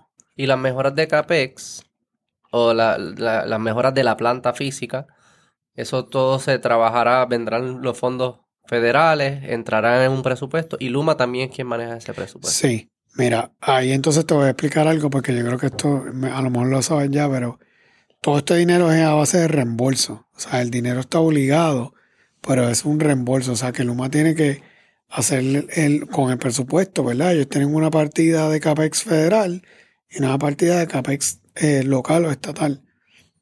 El CAPEX federal, tú lo tienes que invertir en un proyecto que ya sea está aprobado por FEMA. Una vez tú lo inviertes, tú pides reembolso y eso se convierte, ¿verdad? Como en una maquinita porque ahí tú sigues o sea, el eh, primero tú lo financias tú. El primero tú lo financias, recuperas el dinero. CAPEX significa mejoras de capital de la Mejoras de capital, exactamente, sí, perdón. Arreglar la planta. Eh. Bueno, en este caso no es la planta porque el humano maneja las plantas. Acuérdate que el humano es solamente transmisión y distribución. Sí, para mí la planta, sí, eso me refiero. No, no, las plantas de generación de energía, sino la planta física, de, la, de los cables. Eh, yo diría que lo más fácil de explicar es la subestación porque todo el mundo ve las subestaciones por ahí. O sea, Luma tiene que hacer una mejora, una subestación que fue impactada por el huracán, porque acuérdate que entonces ese dinero es para, para atender las áreas que fueron impactadas por el huracán. No es para tú usarlo para, ¿verdad? Cualquier proyecto que tuviera. Eso se puede hacer dentro de ciertas circunstancias, pero tú tienes que atender primero todas las áreas que fueron impactadas. O sea que, por ejemplo, si llamamos a la Luma porque hay un apagón y Luma llega al patio de tu casa y ve que el poste se está cayendo así de madera y lleva así desde el 2017 que vino el huracán, pues Luma en ese momento puede venir y cambiarlo y te pone, y te pone un, un, poste nuevo. Pero ese poste nuevo que ellos pusieron en ese momento viene del fondo de CAPEX estatal. Porque si lo fuera a cambiar con fondos federales, tiene que ser por un proyecto aprobado por, por, por FEMA de cambios de poste en la urbanización que sea. O en, que es más lento. Que es más lento. O sea que, ¿Y de dónde sale el, fondo estatal? del, presupuesto, del, ah, presupuesto. Sí, ellos tienen alrededor de como 180 millones para CAPEX de estatal. Porque hay obras de CAPEX que no van a ser cubiertas por, los fondos federales porque no están relacionadas a la tormenta. O sea que hay cosas que ellos tienen que trabajar que tienen que salir de ese, de ese bolsillo. O sea que ese manejo de, los presupuestos es responsabilidad de Luma. Y ¿Qué pasa? sé que hay mucha gente como que, está empezando a poner placas solares en sus casas y no se desconectan completo, pero consumen menos, algunos se desconectan o pagan el 4 dólares al mes o lo que fuese, este, o 20, no sé el número. Eh, si lo que se va a pagar Luma es fijo y mucha gente se empieza a reducir su factura porque hacen esto, eh, no hay un ajuste en lo que se le paga a Luma, no es un riesgo ahí de que de proporcionar lo que se le está pagando porque el presupuesto baja, porque la factura baja. Yo, yo creo que bueno, yo creo o cuánto tuviese que de gente, cuánta gente tuviese que desconectarse para que eso fuese Eso es lo que te iba a decir, o sea, hay, hay, hay varias, varias, ¿por qué la gente se desconecta? Porque el precio es alto y el, y, servicio es una porquería. Y el servicio es una porquería. Mientras eso vaya mejorando, menos gente se va a desconectar porque acuérdate que desconectarse, ¿verdad? honestamente es un privilegio. Sí, sí. Porque no todo el mundo tiene la... no, no, no, todo el mundo, es costoso. Eh, no solamente eso, pero también tienes que tener una casa, o una casa o un título de sí, estoy consciente, estoy consciente. O sea que, que también eso también tiene un medio tope, ¿verdad? De desconexión, a menos que los precios vayan cambiando, pero todo esto se va moviendo en paralelo, o sea que mientras Luma vaya mejorando el servicio, yo pienso que va a haber menos desesperación por desconectarse, o sea, menos gente que dice, espérate, ¿para que voy a invertir 20, 25 mil dólares en este momento si ya el alumno se me está yendo? Claro. Eh, sí, eso es cierto. Pero siempre existe la noción de que si sube, que si, que mm, si se desconecta mucha gente, lo que va a hacer es subirle el precio a los que se quedan conectados. Eso en, es cierto. En, teoría, eso sería lo que, lo, lo, que, sucedería. Lo, que sucedería, exactamente. Pero eso también va a depender de los otros proyectos, ¿verdad? Porque recuerda que hay una política pública de movernos, movernos hacia renovables para la generación de, de ¿verdad? De, de, electricidad. O sea que una vez esos proyectos de renovables estén construyendo, van a bajar los precios porque vamos a ir apagando estas plantas viejas de diésel que, consumen mucho más. Y entonces pues va a ir bajando el costo del combustible. Es la parte más alta de la factura que tú recibes. Ese es el costo más grande de la operación.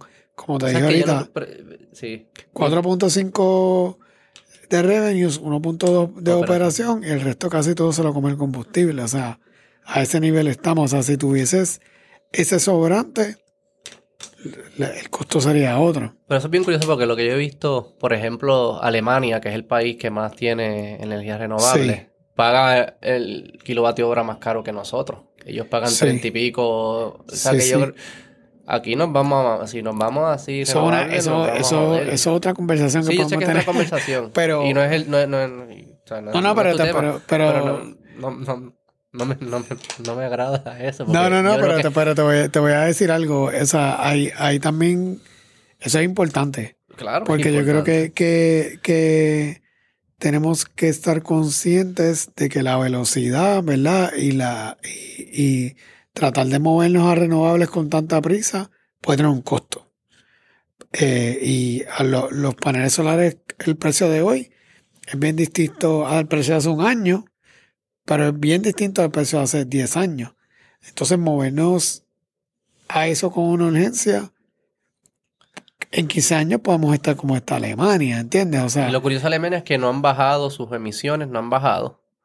Porque lo que sucede es que metes más renovables, igual necesitas redundancias fósiles o nucleares, pero ahí no tienen nucleares, o eh, fósiles, por, lo que sabemos de la naturaleza, que no es consistente el sol, no es consistente el viento, o lo que sea que estés usando. O sea, que no has reducido emisiones, subiste el costo. No me encantaría, eso no sería un panorama que yo quisiera.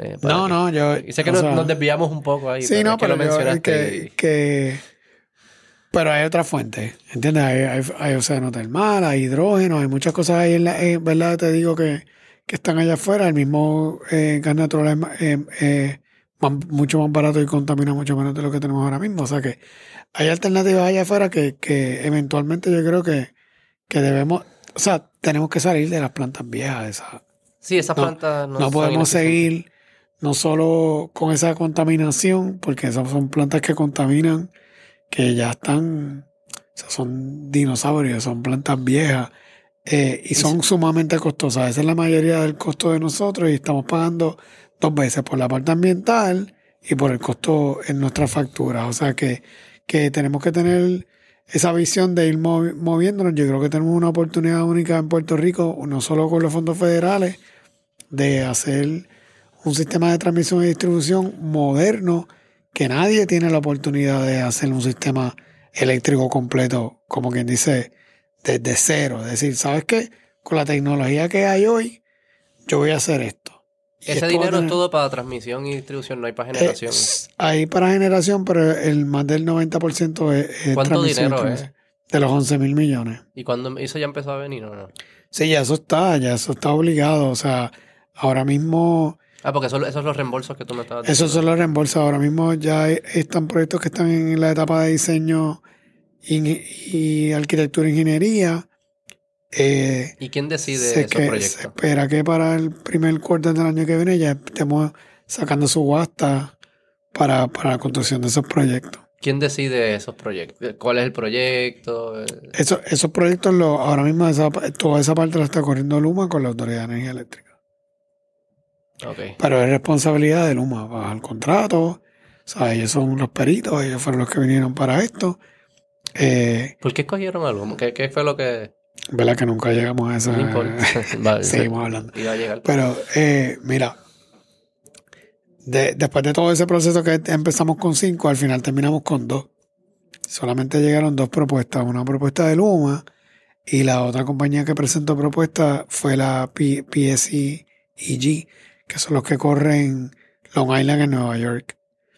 Eh, que también es un tipo de, contrato similar al que nosotros tenemos aquí, como un tipo de alianza de operación y mantenimiento.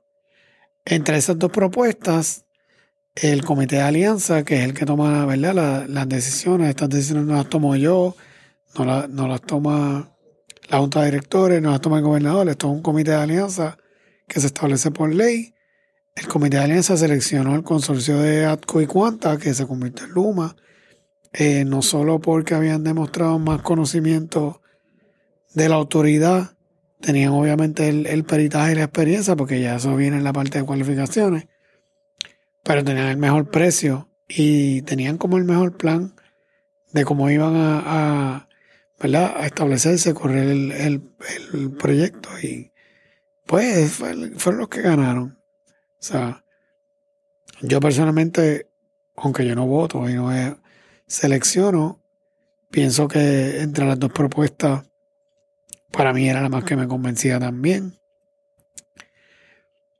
viéndolo desde el lado de la persona que corre el proceso, viendo cómo el equipo de Luma estuvo mucho más eh, envuelto en todo el proceso, ¿verdad? Cuánto Yatco en términos de las visitas, las preguntas, eh, todo ese due diligence que ellos hicieron, eh, pues fue mucho más robusto. O sea, tú veías que había un compromiso durante, eso uno va viendo durante el proceso, al final la propuesta son las propuestas, alguien puede venir, ¿verdad? y, la, entrevista. Y, la, y, la sacan. Es bueno haciendo propuestas. Ah, eh, no, no, y alguien la saca en el último inning y estuvo todo el tiempo perdiendo. O sea, que tú vas viendo cómo se comportan los proponentes en, en el, en, el proceso. Ellos sabían que tenían el equipo más robusto y al final, pues se notó, la, se notó en, en, en las propuestas que eran los más preparados, pero eran los más baratos también, o sea que... Eran los... Y, y entonces ahí crucial... ¿Cuántos eran los otros? La diferencia eran, yo creo que como 40 millones. Eso es lo de los 115 en, sumado en, total. En, total, en total, exacto, en total de, de... Los 20 años. Sí, pero más importante que eso, el otro proponente exigía una revisión tarifaria para entrar porque no entraba dentro del presupuesto. Ellos querían venir y pedir una, una revisión tarifaria para poder entonces ajustar el presupuesto de la so esa, tarifa, ese sí le iba a pagar yo con mi factura. O parte eh, de eso, parte del aumento. Parte de eso. Ellos iban a, pedir una revisión tarifaria. Iba a ser, y, y por ejemplo, eh, tú sabes que tuvimos un año de transición con Luma. Pues en ese año de transición, ellos iban a pedir la revisión tarifaria. O sea que antes de ellos tomar la operación, ellos, ellos querían esa revisión tarifaria y si no estaban satisfechos con esa revisión, pues entonces querían la flexibilidad de decir, ok, pues si no me vas a dar ese aumento, yo no voy a asumir este riesgo. O sea que, que los riesgos que estaba dispuesto a asumir Luma eran mayores. Y pues. ¿Qué se esperaba? De, ¿cuándo, fue, ¿Cuándo empezó el año de transición? En junio 20, el día que cerramos el, contrato. Junio 20 del 20... Del 2020, sí. Ok, hace año y pico. Sí. ¿Y qué se esperaba que se lograra en ese año de transición? Bueno, entre, o sea, como te mencioné, ¿verdad? Pues está la Public Utility, uno, si no el más, el más grande de los Estados Unidos. O sea que en ese proceso ellos tenían que hacer varios planes que tenía que aprobar el negociado, como era el presupuesto, el plan de remediación del sistema, que es ¿verdad? el plan de la reconstrucción inmediata, un plan a largo plazo. Este tenían que proponer las métricas, tenían que entrevistar, ¿verdad? Y hacer el reclutamiento, tenían que establecer sus sistemas de, de operación, ¿verdad? Lo que es sus sistemas de finanzas, sus, ¿verdad? De recursos humanos, eh, continuar Prepararse para. Pero no, no, no tocaban nada del. No operaban nada. Era, era toda la etapa de preparación para estar listos para el, junio primero, ¿verdad? Porque yo me acuerdo cuando ellos entraron, creo que al mes o algo, un par de semanas después hubo uno de estos eventos de apagones que yo, y la gente estaba que va, que si lume. yo, no. yo, no, sé qué que ellos no ellos no estaban haciendo nada en ese que hubiesen hecho o sea no estaban haciendo nada operacional en ese, momento ellos estaban en etapa de, de transición o sea que, que ellos no no tuvieron ningún rol verdad en, en, nada de lo que pasó ahí o sea ellos no podían dar instrucciones tomar decisiones ir al campo no podían hacer nada incluso estaban en reclutamiento y esto del que está reciente ahora, lo de los salarios de los ejecutivos. ¿De dónde sale? ¿Ese sale del presupuesto o del...? bueno, los salarios de los ejecutivos que, ¿verdad? que han estado cuestionando salen de los 115 millones. Ah, salen de la ganancia, como de la ganancia. Sí, exactamente, exactamente. O sea, hay, el contrato está estructurado entre dos entidades. Una es Luma Management Company y la otra es el Surf Company. El Surf Company es la parte de la, ¿verdad? Es la, la entidad que se paga con, con, el presupuesto de la tarifa. El Management Company se corre con, con, ¿verdad? con esa ganancia de los 115. O sea que todos los empleados que están el Management Company los paga Luma o sus parent companies, ¿verdad? Y lo que está en el Self Company es lo que sale de, del presupuesto. O sea que, por ejemplo, eh, cuando tú hablas del, del el salario de algunos de esos altos ejecutivos, pues para propósitos de, de, ¿verdad? de nosotros, el pueblo, los que pagamos la factura, es irrelevante si se gana un millón o se gana 10 mil. O los 115. O los 115 o se gana 10 mil dólares, porque al final nos cuesta 115. O sea, le tenemos que pagar 115. Yo, ¿verdad? Ejemplos básicos si alguien va a tu casa a pintar la casa y te dice, te voy a cobrar mil dólares para pintarte la casa, y tú le dices, ok, pues te voy a dar los mil dólares. Yo vivo en un apartamento, sé que estos números me los estoy sacando de la manga. Eh, Está caro, ¿eh? por, eso sé que no tengo ni idea cuánto alguien te cobra por eso, pero pues ponte que, que sean mil, y tú le dices mil, y él llega con diez personas. Pues eso no es problema tuyo. Tú le, te va a costar mil si viene con 10, si viene con 5. Tú lo haces como tú quieras. Tú lo haces como tú quieras después de que tú me pintas la casa y, me la dejes, las métricas y, y me la dejes nítida. Entonces, pues ahí es que entonces tú dices, pues esos son los 115. Ahora, si tú le dices a él, eh, píntame la casa, me cobras 800 y, me, y yo compro los materiales. Pues esos materiales es lo que es Self Company. Yo, tú la pintas, yo te doy los materiales y eso lo pagas tú de tu bolsillo. O sea, que así es que más o menos está. Estoy tratando de simplificarlo, ¿verdad? Como, dicen, para hacerlo más fácil. Como, como Gatsby es que. que no son. no, Gatsby no es la tienda de ropa esta de. Hay tiendas de ropa que son de concesión. Yo soy dueño de la ropa y en vez de yo tener vendedores, empleados, hay vendedores que son como consultores independientes. Y yo le. Sí, yo le he visto, pero no sabía que funcionaba. Le concedo la ropa y si la vende, pues entonces ahí ganó. Ok. Pues como es, más o menos. Sí, o sea, que esa es la. o sea, y, eh, y, esa estructura, perdón que te interrumpa, pero esa estructura nosotros la diseñamos así porque también queríamos asegurarnos que teníamos visibilidad y control de sus gastos, ¿verdad? Porque si tú le dices a ellos, eh, tú coges el presupuesto y tú asumes todos esos riesgos, pues ellos van a tirar un número más alto porque van a asegurarse que no pierdan dinero. O sea que mientras si tú lo haces por estos reembolsos en el presupuesto, pues tú estás viendo todo lo que ellos están gastando y tú estás seguro, te aseguras de cuánto te cuesta, de si lo están haciendo bien, el negociado puede ver todo, puede eh, opinar sobre las tarifas. ¿Ellos tienen empleados dentro del presupuesto? Sí, todos los empleados que son. no, no empleados de la, que la autoridad y se mudaron para Luma. Como que empleados de Luma que vinieron y están. Que ¿Entiendes lo que te digo? Sí, sí. ¿Hay de esos dentro del presupuesto de la autoridad? Hay, hay en los dos lados. Hay en Management Company y, hay en Surf Company. O sea, Surf Company tiene los, todos los, los que se movieron de la autoridad, más todos los que ellos reclutaron en Puerto Rico y se trajeron algunos de afuera que tienen un ¿verdad? Ese rol está ahí en Management Company, están, yo te diría, pues, los CEOs, los vicepresidentes, los... Y no hay reglas de salario en el... En, el... En el, en el Surf Company hay presupuesto de, de, establecer el, negocio. el negociado lo aprueba. Lo aprueba, o sea que, que si tienes un presupuesto de 800 millones al año, como tú lo divides entre tus empleados, eso, eso es, es verdad. Sí, cuando nosotros vemos estas cosas, no debemos eh, esto no fue Luma. Fue como que lo hacía este y se lo dimos a Luma. No, no. Esto es un, andamiaje mucho más complicado, que tiene sus check and balances. Que, Pero eso no, en la mente del, ciudadano, por lo menos yo no lo sabía. No, es que es, eh, complicado no solo la estructura, pero también es medio complicado explicarlo. Pero no es que yo creo que es bueno explicarlo porque no, por ejemplo, ya, nosotros no confiamos en Estoy nada. Y yo creo que lo que hemos aprendido es que eh, yo no debo confiar en Luma, ni en ANGE, ni en esto, porque me caen bien o la propuesta era linda. Yo debo confiar en un sistema que tiene eh, rendición de cuentas, transparencia, que hay accountability, hay contratos, hay, hay, contrapesos.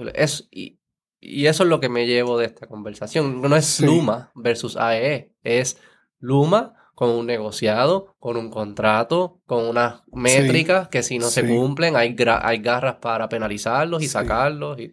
Y, otra cosa es, es, que la información está allá afuera. Porque algo que, ¿verdad? Yo sé que hay muchas peleas de transparencia, pero tenemos una transparencia que nunca tuvimos con la Autoridad de Energía Eléctrica ahora mismo. O sea, ahora todos estos debates que se están teniendo, se están teniendo durante, antes de verdad, está ocurriendo la operación. Históricamente, pues uno se entera cuando explota un whitefish, cuando explota un, ¿verdad? algún chisme o algún asunto, ahí es que todo el mundo se entera de las cosas. Ahora entonces estamos teniendo una transparente, transparencia a través del negociado, o sea, esos presupuestos están en el negociado, o sea, cuando la gente dice, ah, eso está ahí, pero más que cumplir. Más importante que Luma me parece que es el negociado este. Claro, que Estoy seguro que nadie sabe. Yo no sé los nombres de las personas que están allí. No sabía. Sí lo había escuchado, pero no sé qué es lo que hace, ni cuánta, ni cuán fuerte verdaderamente es. Era como una entidad bien importante y más poderosa que yo no sabía nada de. Sí. Eh, y cuando yo te digo que esa información está en el negociado, no es que ellos la tienen, es que está pública en la página de internet del negociado. O sea que si tú entras al negociado, tú puedes ver los diferentes casos que ellos tienen con Luma, ¿verdad? Porque ellos funcionan como, ¿verdad? Un, regulador independiente. Si Luma hipotéticamente fuese a pedir un, aumento de tarifa, son procesos públicos de vistas con participación ciudadana y pues todos esos documentos están ahí. En el caso de los presupuestos que ya fueron aprobados, todos esos documentos están ahí, están las órdenes, está lo que el, negociador le exigió, en la parte de las métricas también, eso es un proceso abierto, o sea que, que si viene un grupo, eh, ¿verdad? Comunitario y viene con un experto y dice, no, eso que está pidiendo Luma está incorrecto porque nosotros tenemos la data, la información que dice que Luma pudiese hacer eso más rápido o más efectivo y le demuestra el caso, es el negociado el que evalúa a los dos lados y dice, espérate, Luma, esta gente tiene razón. Tú tienes la capacidad de hacer esto más rápido y emites la orden. O sea que, que es un proceso Siempre y cuando sea independiente el negociado. El negociado, bueno. somos bien eh, por muchas experiencias, por razones tenemos para ser escépticos ah, de todas estas mira, cosas. Mira, eh, esto, esto también es otro tema importante porque cuando eh, nosotros empezamos este proceso, eso era clave para todos los proponentes en el mercado. Nosotros necesitamos validez de que tú tienes un, negociado independiente. Porque nosotros no vamos a entrar, ¿verdad?, en una politiquería aquí que después yo entre allí y me estén mandando a hacer lo que la gente le dé la gana. O sea, yo necesito reportarme un regulador que conoce, entiende el sistema y que se va a regir por las mismas reglas que se rigen los otros negociados o independent commissions y todo eso. O sea que parte de esas reformas estructurales fue darle más poder al negociado y más independencia para asegurarnos que eso fuese así. Darle más, más, presupuesto para que puedan contratar más personas internas, para que sean más fuertes. Y hasta ahora se han comportado independientemente todo el tiempo, o sea, en cómo han manejado las propuestas, en cómo manejaron el plan, plan integrado de recursos, en sus evaluaciones, en sus órdenes. O sea, yo por lo menos te digo, ¿verdad? Más como ciudadano, que yo creo que están haciendo su trabajo y, y a la misma vez, pues están empezando. O sea, le falta mucho camino porque esto es como, ¿verdad? La jurisprudencia toma años en que se cree que se, se establezca y, y, va a tomar tiempo ellos ser un ente más robusto y, y ahora tienen un privado. O sea, ahora yo lo, lo que te mencionaba al principio, no te tiembla el puño tanto cuando vas a, a, penalizar porque no es a ti mismo. No, no, eh, no, es a ti mismo y no es a la gente. O sea, es a una persona que tiene una responsabilidad. Y cuando terminemos el proceso de generación, será igual. O sea, estamos de esa manera. ¿Y Luma puede aumentar tarifa? Mencionaste. O sea, Luma, puede, Luma tiene la facultad de solicitar un cambio tarifario. Y lo tiene que aprobar el negociado. Lo tiene que aprobar. ¿Eso recientemente hubo algo que ellos estaban proponiendo? Una no, todavía, todavía. no han pedido aumento de ¿Pero qué, qué O sea, lo, como te mencioné al principio, ya ellos tienen su presupuesto de los próximos tres años, están dentro de la tarifa. O sea que lo que estaba ocurriendo los últimos días fue lo que te mencioné anteriormente, que hubo gastos operacionales de la autoridad. Acuérdate que ellos van allí a nombre de la autoridad también. O sea, ellos están representando. Eso, no entiendo. ¿Cómo que de la autoridad?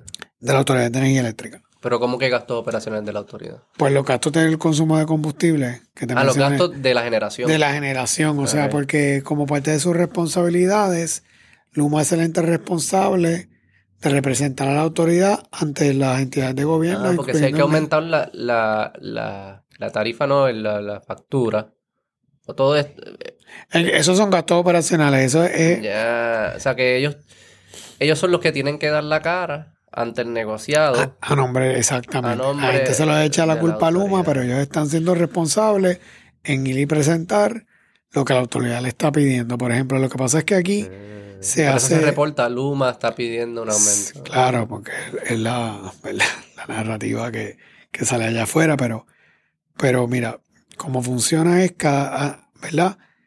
En, se hace un pronóstico de cuáles van a ser los gastos operacionales por los próximos tres meses. ¿Gastos operacionales te refieres a? De, de la autoridad. En generación, estamos hablando de generación. exacto. Entonces tú dices, pues eh, entiendo que voy a consumir eh, 100 dólares en, en, combustible. Y de repente, en esos tres meses se te dañaron dos unidades, tuviste que prender el diésel y consumiste 200 al final de esos tres meses se hace un, ajuste y tú dices, espérate, me excedí por 100. Entonces ahí va Luma al, negociado y le dice, Luma, perdón, negociado, eh, por X y Y razón, el gasto operacional fue más de lo que teníamos anticipado. Y ese es el ajuste o la rectificación que se hace de ese pronóstico y ahí es que viene. Pues entonces, ¿cómo tú cubres esos 100 adicionales? Pues entonces tú dices, ok, pues te voy a, dar eh, este aumento en la factura para que tú recuperes ese dinero para que puedas seguir operando dentro del presupuesto. Porque si no, y esto es algo que pasó históricamente, y es una de las razones por que tenemos una deuda de 9.5 mil millones, es que pasaba eso y seguíamos para adelante no se rectificaba, no se aumentaba, no se pedían cambios de tarifa se metían bonos. Y al final tú venías y cuadrabas la caja con una emisión de bonos.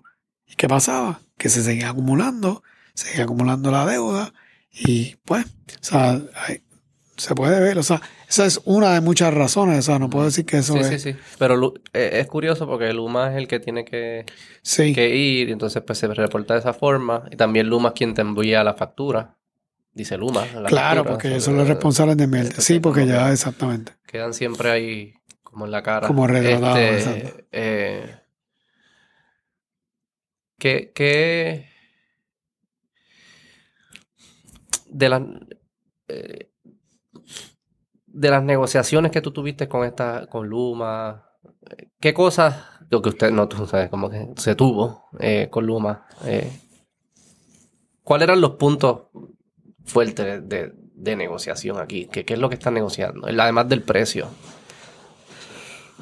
bueno eh, yo, yo diría que lo más importante siempre ha sido título 3, ¿verdad? Porque eh, no es lo mismo operar un negocio quebrado y en quiebra, operar un negocio como tú siempre lo has operado. O sea que eh, ellos no son un, un, trustee, ¿verdad? Ellos no son un síndico. Ellos son operadores y tienen esa experiencia. Y no es lo mismo tú ser un síndico o ser un operador. O sea que eh, lo más importante siempre ha sido, para todos los que participaban, era eso. Es, yo tengo que saber que yo no voy a llegar allí, voy a tener las manos amarradas como operador por un juez por los próximos 15 años. Yo necesito un compromiso de gobierno, de la Junta, de todo el mundo, que aquí hay un, camino hacia salir de la quiebra.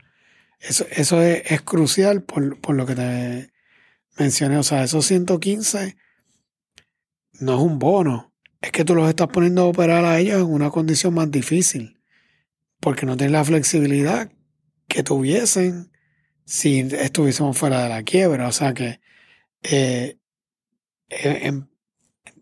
¿me entiendes lo que te digo? O sea, como que nadie que, esto no fue, no estábamos buscando un síndico, estábamos buscando un operador a largo plazo. O sea que eso era un asunto crítico que existiera este path forward para salir de, de la quiebra. Entonces, el otro punto era la certeza de que iban a venir fondos federales. ¿Por qué? Por lo que te mencioné anteriormente. O sea, si no llegan fondos federales, el privado está asumiendo un riesgo incalculable. Porque ¿cómo ibas a arreglar el sistema?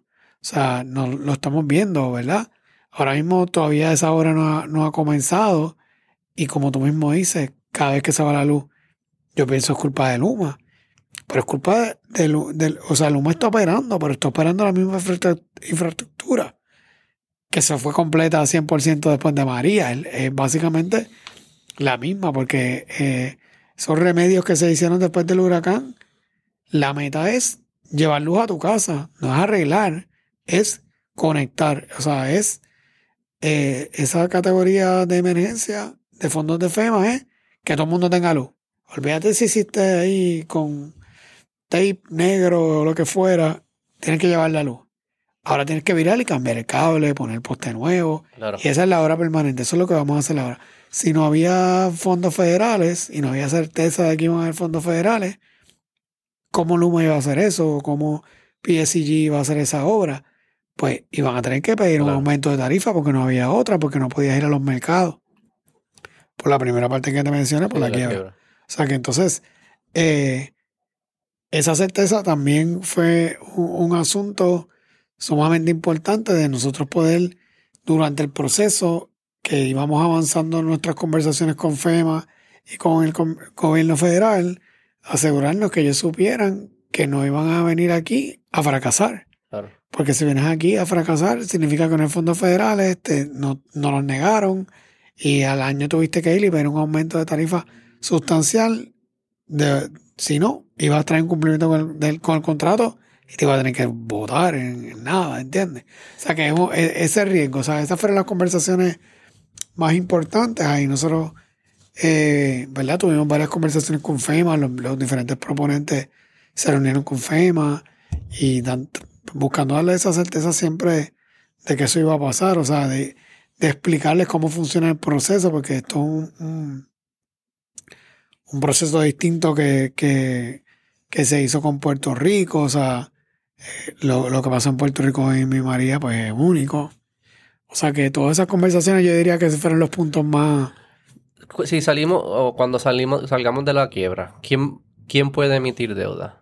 Sigue siendo la autoridad. La autoridad. Luma no puede. No, no. emite deuda en nombre del pueblo. No, ni para. no, es la autoridad de energía eléctrica. O sea, y Luma juega un rol como experto, pero no es quien decide si se va a emitir deuda. ¿no? o sea, Luma entonces haría la petición a la Autoridad de Energía Eléctrica para emitir. Y el negociado, imagino que juega un rol también. Y el Senado, no sé cómo va a quedar todo esto. Y, y, sea, para que se apruebe si es necesario. O sea, obviamente queremos maximizar los fondos federales, que es lo más importante. Sí, sí, no, es para entender. Pero esa es la meta. O sea, la meta es, una vez tú arreglas el sistema y lo tienes en las condiciones óptimas, cualquier necesidad de infraestructura en el futuro, ¿verdad? que no tenga el mercado. Que, que, puedas ir a los mercados. Y un poco entenderle el exposure que nosotros tenemos hacia Luma. Como, como Luma, si de repente se convierte malvado, cuánto nos pudiese clavar. Y, al final eso es lo que estoy tratando de entender. Bueno, y al final volvemos a lo mismo. O sea, y esta, esta parte yo creo que es la, la, la que la gente siempre tiene que entender es que ellos tienen un pago fijo. O sea, si ellos venden más electricidad o menos electricidad, tienen el mismo pago. Si ellos cambian el poste, no cambian el poste, tienen el mismo pago, pero están sujetos a penalidades. O sea, ellos no se benefician de ninguna otra manera. O sea, por ejemplo, cuando estaban hablando de, de, los del despacho, ah, eso es Luma, porque papá. Ellos no se benefician de nada de que eso. hablaban del. ¿cómo que? O sea, cuando estábamos hablando de los apagones, que la gente decía que. Ah, o sea, yo, todos los conspiracies que hay afuera, ¿verdad? De que lo hacen para ganarse más dinero, que ahí les sobra más dinero a ellos. No, ellos tienen ese mismo pago. La renta. Ellos tienen exactamente, ellos pagan esa renta, entonces, o sea, ellos reciben ese pago, pero métricas, eficiencia, mantener el servicio. O sea, al revés. Si se va la luz más, ellos tienen e, ese exposure. O sea, si, si no cambian los postes, tienen ¿Cuándo el negociado va a sacar esas métricas específicas? No, no la, o sea, como que los números del baseline y el Están en proceso, no sé si antes de fin de año la saquen o a principios del año que viene, pero como en este periodo Luma no, no es elegible a ningún, a, ningún pago o bonificación porque estamos en, en Sí. ¿verdad? no, pero no. todavía en título 3. Ese mismo proceso que para los incentivos, bonificaciones, es el mismo que está, va a establecer los baselines. No, ya no. No, hay unos baselines ya establecidos que el negociado estableció utilizando la data de la Autoridad de Energía Eléctrica. ¿Y eso está en el público? Sí, eso está en público. Hay un, hay un, como digo, un docket en el negociado donde eso también se está debatiendo. O sea, Luma, Luma está argumentando algo, al, ¿verdad? Pero no están, ya no, están establecidos todavía. Sí, o sea, el, negociado los estableció y Luma está cuestionando algunos de esos números. Como para hacer parte de un proceso adjudicativo que es abierto, público, igual que yo pudiese ir. Sí, sí, pero es como que ah, no, estoy de acuerdo, pero eso es lo que hay, eso es lo oficial hasta ahora. Eso es lo oficial hasta ahora, a menos que Luma convenza de que al negociado, al negociado un cambio y, y, enmiende.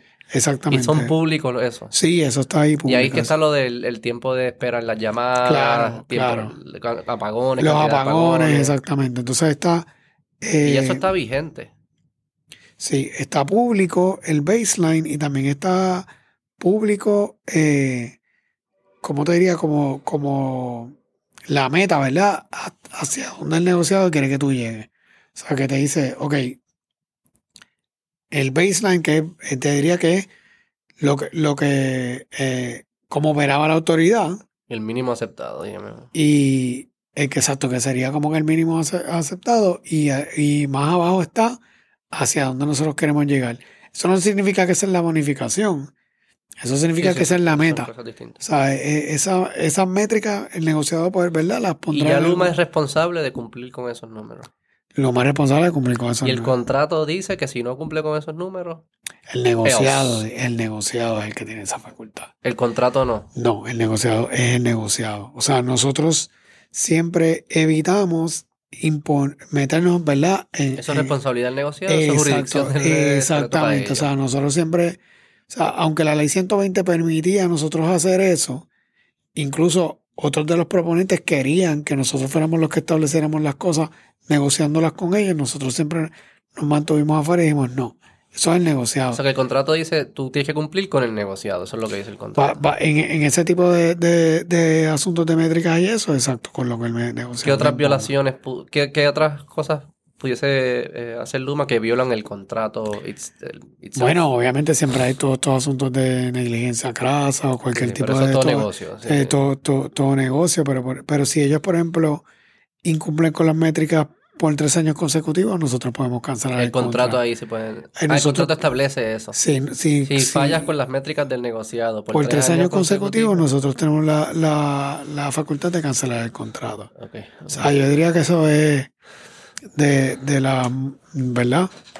Como la de las más drásticas en, términos de, de, cancelación, que no sean las cancelaciones normales, ¿verdad? Sí, sí, de otra. Eh, de un contrato normal de negocio. De un contrato normal de negocio. ¿Dónde es que opera Luma en otros lugares? ¿O los, los asociados a Luma? Bueno, o sea, eh, ATCO y Quanta, ATCO opera en Canadá, tienen también... ¿En dónde en Canadá? Eh, en Alberta. Eh, ¿Grande? ¿Cuánto? Sí, incluso el, el, mismo consorcio de Quanta y ATCO eh, juntos ganaron la P3 más grande de Canadá, que es una línea de transmisión de, de 500 kilómetros que ellos la construyeron como consorcio, la P3 más grande de, eh, de, electricidad en Canadá. ¿En dónde en Canadá, sabes? No, sé. ¿Y, hace ¿Y llevan tiempo operando eso? La terminaron de construir cuando estábamos en el proceso. Y una de las cosas curiosas que a nosotros no, nos gustó es que eh, al final de que ellos terminaron ese proceso, ellos le cedieron un porcentaje de su equity en ese, en ese proyecto a, las comunidades indígenas que estaban a través de esa línea y, le, y los entrenaron para que ellos manejen y operen parte de ese sistema. ¿Ah, sí? Sí. ¿Y, de, y de distribución también? También, también tienen en Alberta, tienen en Australia. Cuánta es una compañía de construcción bien grande que tienen en Sudamérica, alrededor de todo el mundo, en verdad no me lo sé de memoria, pero. Pero sí, no, este no es su primer proyecto. No, no, no es. individualmente, los dos, pues obviamente son Fortune 100 Company, son eh, eh, compañías bien grandes, pero en consorcio, pues han hecho proyectos anteriormente. O sea que este no es como quien dice la primera vez que ellos se unen para hacer un proyecto. Mm. Incluso ese proyecto de Canadá ganó, ganó premios y todo. ¿Premio de qué? de reconocimientos de P3, de APP. Hay premios de eso. Sí, hay premios de eso. Hay premios de todo. este, eh, mira, para ir cerrando, en, hablaste, en generación está pasando algo. En generación estamos haciendo un proceso similar al de, al de transmisión y distribución. Pero sería para, adquirir las mismas plantas. ¿O, o porque no es para abrir que lleguen otras plantas y eventualmente se convierten irrelevantes las plantas? Eh, es para operar y mantener las plantas existentes de la autoridad. de la autoridad hasta que se tengan que, que, ¿verdad? que ir eh, apagando y todo el, decommissioning de cada una de esas plantas. Y sería similar a similar a este, contrato, la estructura dentro del presupuesto. Pero eventualmente en el futuro se vería en Puerto Rico la generación sería más sería privada. Esa es la meta generación privada. O sea, no solo a través de las diferentes licitaciones que se están llevando a cabo ahora para renovar diferentes proyectos, sino que el mismo negociado está a punto también de finalizar un reglamento para lo que se conoce en inglés como el wheeling, que es como la, yo diría como el peaje o la tarifa de utilizar las líneas de, de la autoridad para tu enviar electricidad. O sea que, por ejemplo, pues si tú pones un, molino en tu casa y te sobra electricidad, tú se la puedes vender a otra persona y, pues hay un peaje que tienes que pagar por usar esa línea. O sea que, que lo que se... ¿verdad? La visión es que haya generación independiente de diferentes privados. o sea, un dinamismo de inversión grande, pequeña, mediana, exactamente, por lados, de distintas fuentes de energía que sean viables. Digo, hay regulaciones tampoco. Claro, no, no, exacto, que después tienen que ir al negociado, se tienen que registrar como compañías de energía, tienen que tener permiso de y la EPA y todo eso. EPA y todo eso, exactamente. Exactamente, pero ese independizar ¿verdad? Romper ese monopolio completo e independizar eh, y darle... De distribución y transmisión, hay países que lo tienen, que también lo hacen libre así. Como que, haya múltiples o siempre es una. Eh, bueno, Dependiendo, ¿verdad? Porque aquí hablamos otra vez de tamaño y eso es lo que también es para nosotros. O sea, eso es una cosa que también nosotros consideramos, es bien difícil en nuestro, como nuestro sistema se construyó, pensando que es un, un ¿verdad? Es un monopolio de gobierno, pues no estaba hecho para tú poderlo dividir en dos, nada más hay un centro de transmisión. O sea, que es el de Monacillos que te hablé al principio. Ese es, el, ese es el principal, o sea que... ¿Y se va a construir? Bueno, o sea, una de las cosas que, que nosotros queremos es que se construya otro centro de transmisión de emergencia, ¿verdad? Porque eh, tenemos una, necesitamos esa redundancia que ahora mismo no la tenemos. Queremos ver si tenemos, podemos utilizar fondos federales para hacer eso, porque es necesario pasar algo acá. Tenemos un problema gigante. Este, pero volviendo a la distribución. Pero, pero sí hay en, en estados que tú puedes tener diferentes operadores de TND. En Puerto Rico no. Yo no puedo montar una distribución, empezar a montar cables y tirar Pues pudieses hacerlo, pudieses hacerlo, pero no va a ser costo efectivo, ¿verdad? Cuando te puedes pagarle el peaje y usar las líneas existentes. O sea, lo más difícil. Ya está esto, esto cuando vamos, cuando vamos a verla en el ciclo, esto en Puerto Rico empezó en manos privadas y ahora estamos volviendo a manos privadas. Explícame esa historia, yo no, no, eh, ¿Verdad? Antes de que fuera la Autoridad de Energía Eléctrica, lo que teníamos eran compañías privadas de electricidad pequeñas, eh, que no era verdad. Costo efectivo necesario, tú decir, mira, yo voy a tirar líneas hasta. ¿De qué eran? ¿De carbón? ¿Plantas de carbón? No, en ese momento era todavía hidroeléctrica. Por eso es que antes se llamaba eh, fuente fluvial. Fuentes fluviales. No, no, no, me acuerdo. bueno, pero el, punto es que habían diferentes compañías eh, privadas en diferentes regiones de la isla, pero para tú expandir y llevarle la electricidad a todo el pueblo de Puerto Rico, pues no era costo efectivo para esas compañías. El gobierno entonces empezó a consolidar y a comprar todas estas compañías y consolidó todas estas compañías en lo que se creó, ¿verdad? La autoridad en ese momento con la meta de llevar la electricidad a todo el pueblo. Y lo lograron. y, lo lograron y lo lograron. Y, eso pues un privado a lo mejor nunca lo hubiese hecho. Mm. Porque no, le iba a ser efectivo llevar a esa última milla donde viven cinco personas que me va a costar X cantidad, así que yo me quedo por acá. O sea que para el gobierno tomó esa misión y lo logró. Mm. Este, o sea que esa infraestructura ya existe. Crear una infraestructura paralela, pues yo no creo que sea costo efectivo, pudiese ser, pero no. Pero es legal. Eh, se pudiese hacer exactamente. No es ilegal eso de no, no, no es ilegal, tendrías que ir al negociado, manejar todo el asunto. O sea, me guía a lo mejor un parque industrial puede decir, ¿sabes qué? Yo me voy solo. Me voy solo, pero probablemente ya las líneas están ahí y todo lo que tú tienes que ver cómo Sí, sí, quizás no tiene sentido hacerlo. No, tiene sentido. Pero lo que quiero decir sí es legal. Sí, sí, sí, sí, sí. Se pudiese hacer algo así. O sea, a lo mejor tú construyes una urbanización nueva en un solar, ¿verdad? Que no está interconectado y tú dices, pues yo voy a tener mi sistema completo y voy a tener una mini operación aquí con una generación nueva y voy a darle servicio a esa gente y eso es parte del paquete que yo le vendo a los que me compran las casas. Mm. Que no está, está fuera del grid. Tienes lo que sea, molinos, renovables, eh, CHP, lo que te dé la gana. Una última pregunta. hacer así. Eh, razones tenemos de más para ser escépticos y no confiar en estas dos horas escuchándote a ti. yo confío, creo que viene de un lugar honesto y genuino, pero tengo también mis razones para decir todo lo que me han dicho antes sonaba genuino y honesto y lo que fuese. No sé. Eh, no, o sea, digo, que no sé porque no sé qué es lo que te han dicho antes. No, no, pero del gobierno hacia el pueblo, ah, de los proyectos que van a cambiar la vida, bla, bla, sí, sí, sí, la historia completa. ¿Por qué esto es diferente? ¿Por qué es que te da confianza a ti? ¿Por qué tú le, pides a la gente que confíe? ¿O qué, qué, tiene esto que es distinto?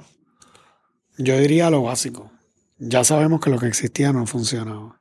O sea, no podemos seguir haciendo lo mismo y esperar resultados diferentes. O sea, un monopolio verticalmente integrado, quebrado. Eso, eh, yo, yo creo que habla por, por sí solo, ¿verdad? ¿Cómo, lo, ¿Cómo pasó eso? ¿Cómo llegamos a eso, verdad? Puede ser política, mala administración, mil razones, pero esa es la realidad. Yo creo que no podemos seguir mirando al pasado, ¿verdad? Y echar culpas y y tratar de resolver, pero ¿qué vamos a hacer? ¿Seguir en lo mismo o buscar un cambio? Una cosa súper importante para mí en esto es la estabilidad gerencial y evitar los cambios políticos en un servicio esencial. En los últimos 10 años nosotros hemos tenido más de 10 directores ejecutivos de la autoridad. O sea, eso no es una receta para correr ningún negocio en ningún lado. O sea, en ningún lado. Eh, yo siempre uso de ejemplo Yahoo, que tuvo como cuatro CEOs en un span de menos de 10 años y mira dónde está. Empezaron la carrera primero, iban ganando. Y ahora. Sabes, es otra historia. Esa estabilidad gerencial para mí es súper importante. Si miramos la historia de la autoridad, vemos un historial de, proyectos fallidos. Y no voy a opinar de si eran buenos o no, pero simplemente la, la inestabilidad gerencial los mató. Podemos hablar del gasoducto del sur, podemos hablar del gas de Vía Verde, Aguirre Gasport. O sea, siempre han habido proyectos y proyectos y proyectos que nunca se dan. Nunca se dan, ya sea por cambios de gerencia, por cambios de administración, pero mientras tanto, ¿quién estaba pagando esas consecuencias? Somos nosotros. O sea, ¿por qué esas plantas no se han mejorado? Porque no hemos tenido generación, eh, ¿verdad? Más, moderna, más, económica, ese cambio de combustible, o sea, puedes estar en contra, a favor, todo el mundo siempre va a tener una opinión renovable, que es natural, o lo que sea, pero algo, no hicimos nada. O sea, nos quedamos con las mismas plantas que tenemos desde los 60. O sea, estamos eh, en, en, otra época en, en, cuanto a nuestro sistema. Entonces, pues yo apuesto al cambio. O sea, yo, yo creo que estamos dando una oportunidad esto es un contrato de 15 años, no un contrato eterno, a otra entidad a darnos un camino directo bajo una misma gerencia donde no va a haber eh, cambios de administración, donde no va a haber interferencia política, donde eh, se traza un curso, un curso, el negociado lo fiscaliza y llegamos a esa meta. Y si en 15 años no nos gusta, lo sacamos. Y si lo tenemos que sacar antes, lo sacamos.